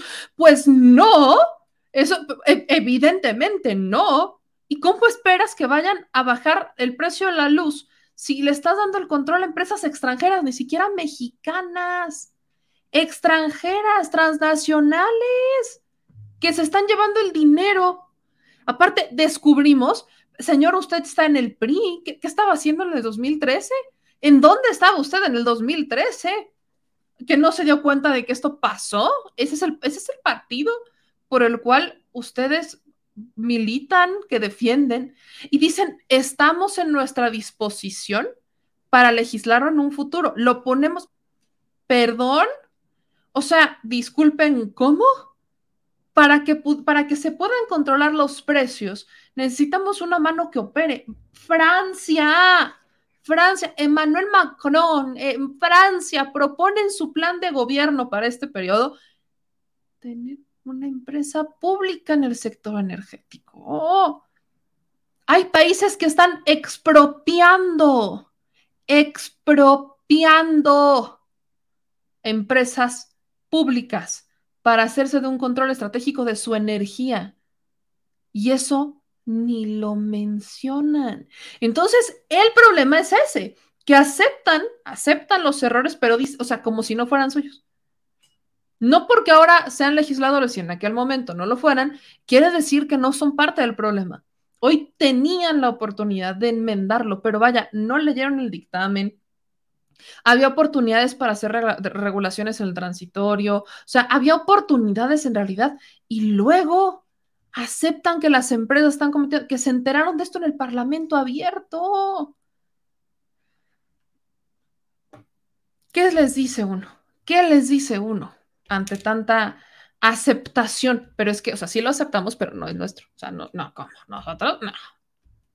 Qué cosas tan curiosas. Oigan, hay algo que también está siendo bien curioso en este momento, y es que hace unos minutos la legisladora, su legisladora favorita, y esto es broma, definitivamente esto es broma, eh, Maya Lili del Carmen Telles vuelve a hacer de las suyas en contra de Andrea Chávez. Fíjese usted, pone en redes sociales este tuit donde dice, esta diputada, aparte bien despectiva la señora, Andrea Chávez es una destacada mentirosa y ha llevado su servilismo a grado de servidumbre, pero ni por defender la corrupta ley Bartlett merece ser castigada con ese degenerado charlatán que tiene por novio piedad para ella.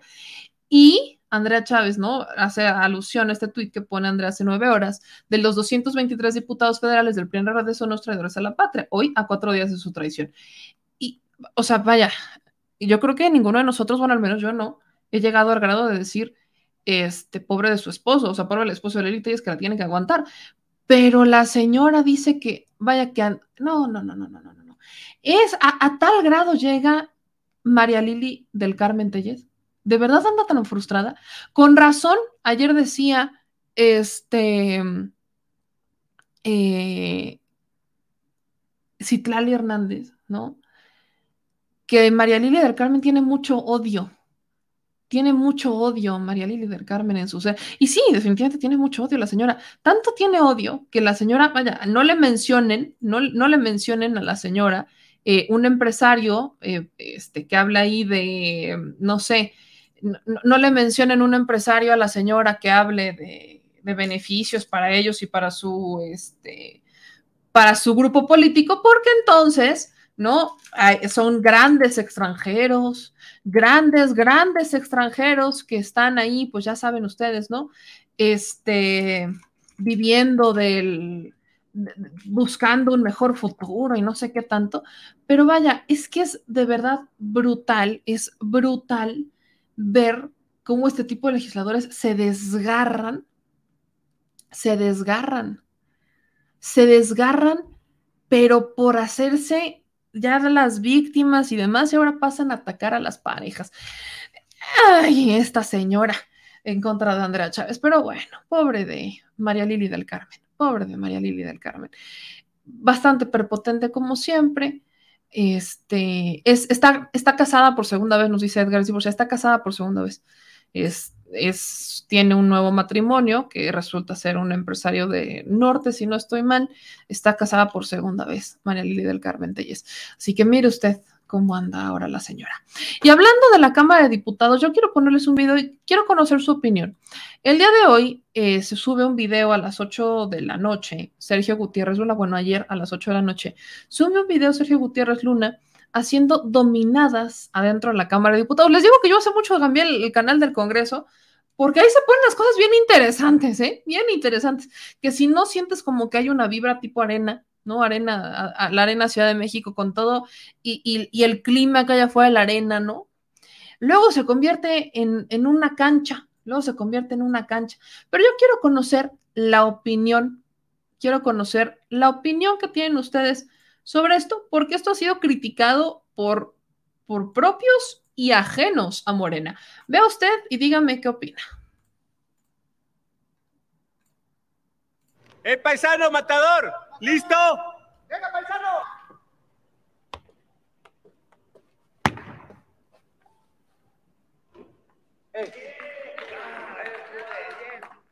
¡El paisano matador! ¿Listo? ¿Qué opinan ustedes de eso? O sea, vaya, nada más, imagínense nada más, imagínense nada más que hubieran roto un vidrio por ahí. Nada más imagínense. Nada más imagínense que hubieran roto por ahí un vidrio.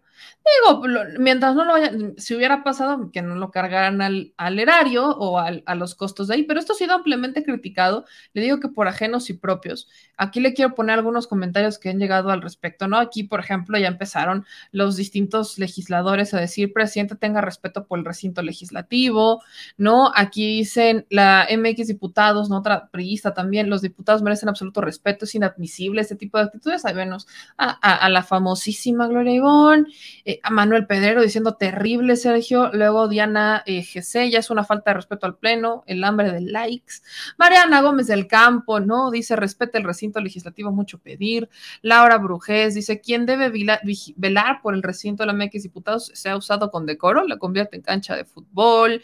Este, Sofía Carvajal, qué actitud tan poco digna. Luego les, les responden pristas hablando de dignidad, el, el, emoji del, del pajarito, ¿no?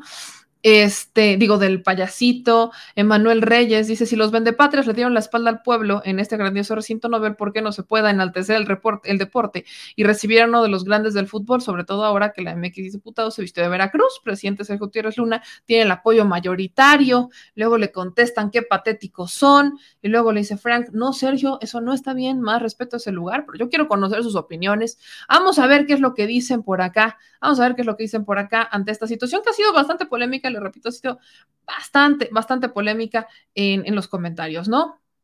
Mi Sánchez dice, este, no, eh, ¿cuál fue el sentido de esta acción? No entiendo.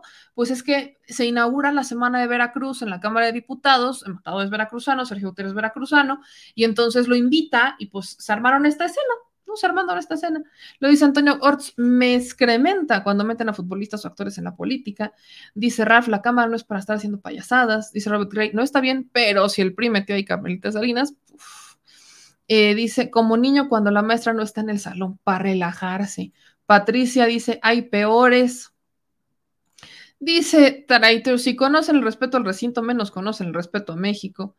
Este luego acá dice, tienen razón, Ahí lo dicen, dice Cristina Montes. Bueno, es menos falta de respeto que el hecho de meter a los cabilderos a sesiones directo de los curules.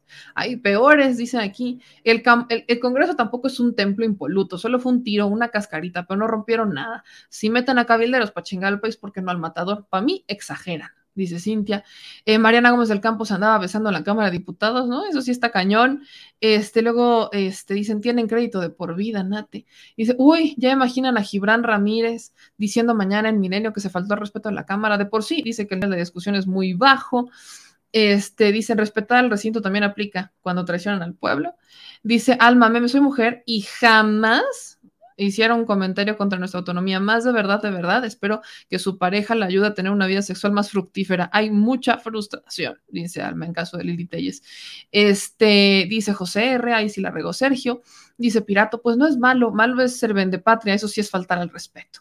Pues ahí están los distintos comentarios, dicen aquí, no aguantan nada. Y luego dice mi Sánchez, ¿para qué dar motivos? Pues les digo que la polémica por este video anda sabrosa y aquí lo que nos importa a nosotros son sus comentarios. Bueno, yo quiero agradecer a los superchats que nos han llegado, ya mencioné algunos, pero llegó otro de dos dólares y llegó otro de cinco dólares. Mil gracias por el apoyo que nos están dando, de verdad, muchísimas gracias, porque este, solamente con su apoyo salimos adelante. Hoy les digo que hoy me pasé, hoy me pasé, sabemos que al menos, bueno, les he contado que al menos estos días estamos haciendo, eh, siguiendo instrucciones específicas para estar en reposo, nos obligaron, bueno, me obligaron, ¿no? Porque no sé hablar en plural, me obligan a un reposo obligado.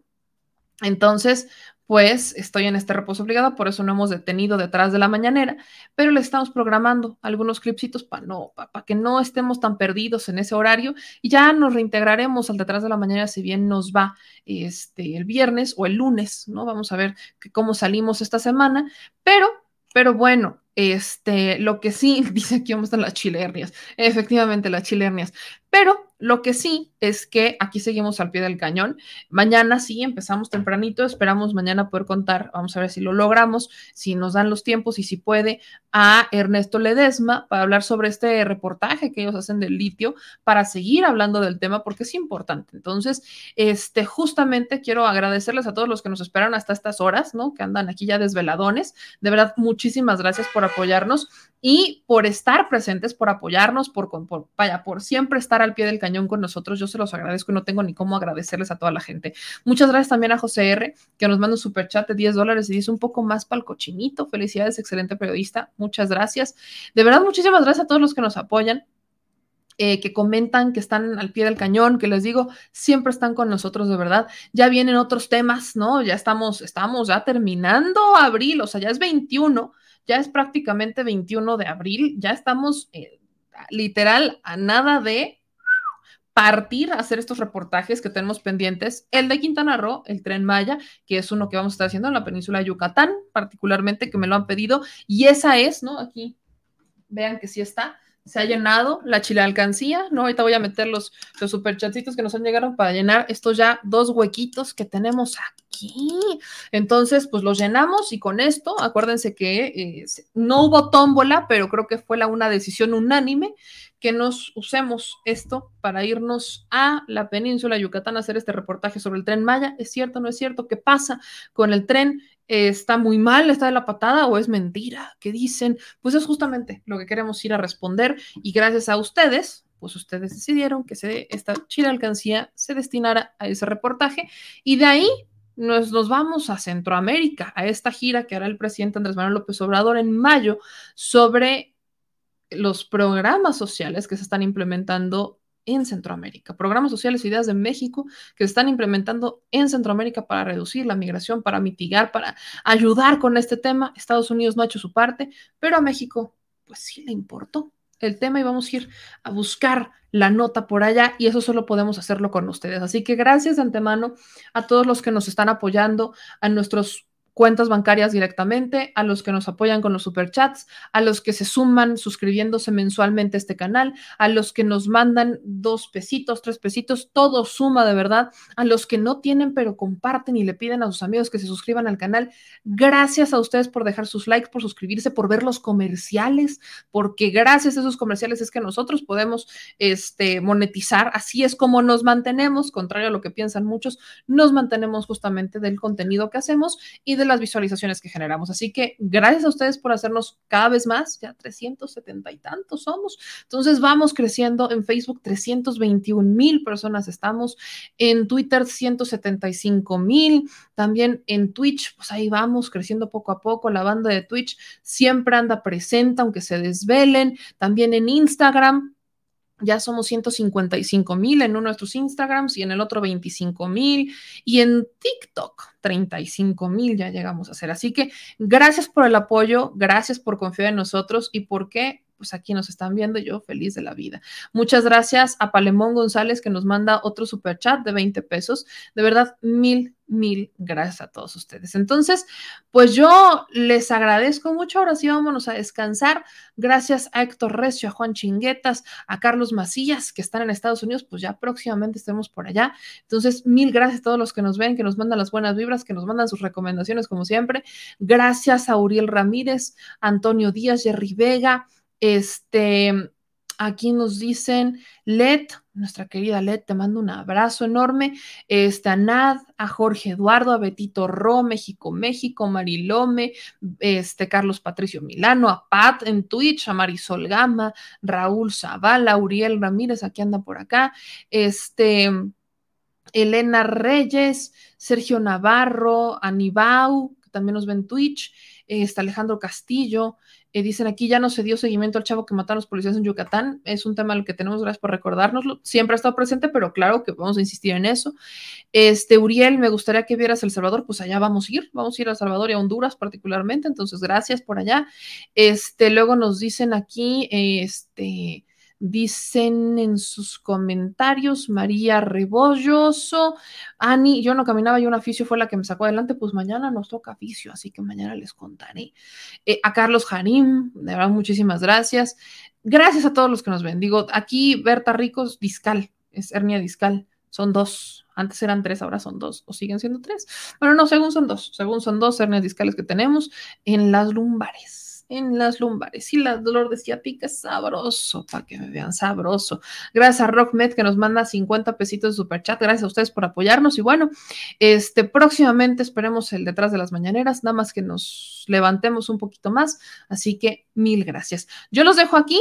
Vamos a descansar. No se les olvide mandarnos correo electrónico para dudas, quejas, sugerencias, solicitudes, denuncias. Mándenoslos poco a poco, les vamos contestando. Tenemos, ya hemos depurado 200 en este tiempito que estábamos así Usted me verá descansando, pero andamos también respondiendo correos electrónicos. Ya hemos depurado 200 correos electrónicos que nos llegaban entre saludos, mentadas, felicitaciones, este, denuncias y demás. Ahí vamos. Así que gracias por saturarnos nuestra bandeja del correo electrónico para que podamos seguirlos atendiendo por ese lado. La ventanilla única de quejas y sugerencias, memeland.775 arroba gmail.com.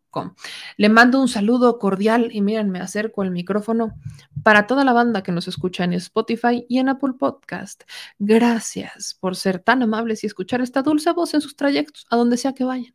Así que yo les deseo que tengan un gran día, que estén con todo el ánimo del mundo y que den lo mejor de ustedes, porque solamente así construiremos un mundo Ahora sí, sonará trillado, pero un mundo mejor. Yo soy Meme Yamel, síganme en todas mis redes sociales y nos vemos de nueva cuenta aquí mañana, presentes, Claro que sí, para que podamos seguir haciendo nuestro, poniendo nuestro granito de arena en esta historia. Les mando un abrazo y que pasen una excelente noche, excelente día a la hora que nos escuchen. Que tengan un excelente día. Adiós.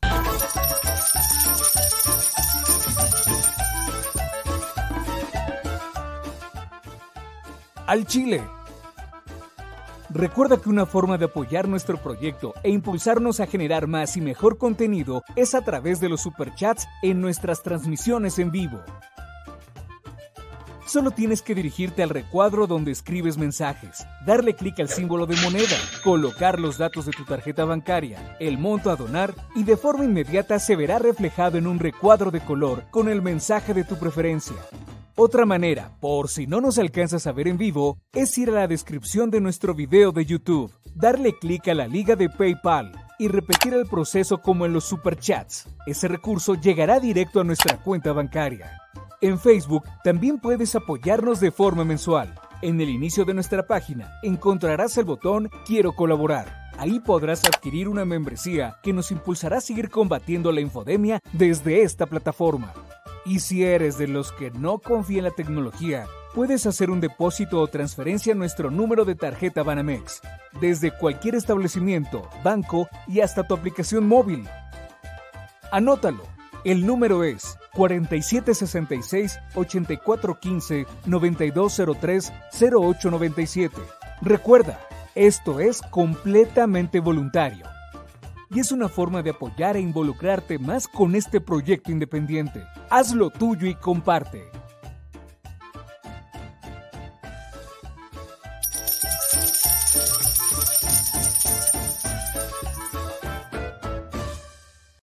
Al Chile, la indiferencia es el peor enemigo de todos y más de los animales. Los últimos datos del INEGI señalan que en México existen cerca de 18 millones de perros y alrededor del 70% viven en las calles, es decir, casi 13 millones han sido abandonados, extraviados o nacieron en las calles. Esto posiciona a México como el primer país de América Latina con mayor índice de perros abandonados y también con mayor indiferencia al tema. El abandono es un fenómeno que afecta a perros y gatos de todo tipo, no entiende de edades o de razas, el 20% de perros y el 11% de gatos abandonados son de pura raza, mientras que el resto son mestizos. Por otro lado, la mayoría de perros y gatos llegan al refugio en la edad adulta, aunque también son recogidos cachorros y animales de edad avanzada. El maltrato animal también está presente y nuestro país aún está en pañales, pese a que se está comenzando a legislar para crear sanciones más severas a quienes cometan ese tipo de delitos. Por eso es importante la participación ciudadana y pedimos tu ayuda. Es hora de dejar de callar y ayudar a darles voz a quienes siempre están ahí para darnos una patita. Educar, esterilizar, identificar, reflexionar y adoptar es básico para revertir la tendencia. Pero si tú no tienes la posibilidad de adoptar o rescatar, ayuda a diferentes organizaciones que ya lo hacen. Angelitos peludos,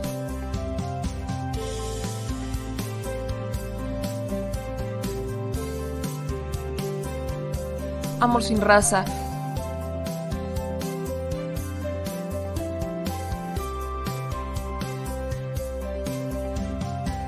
Frida Puebla.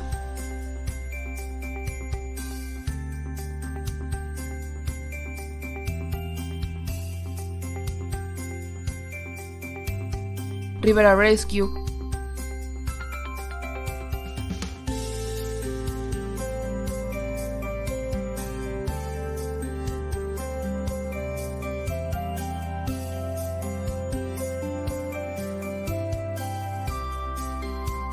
Voz Animal MX.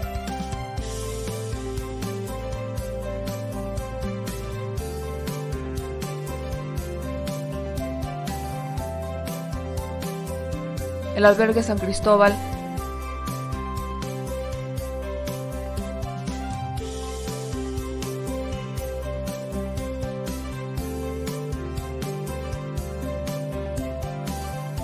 Fundación Toby.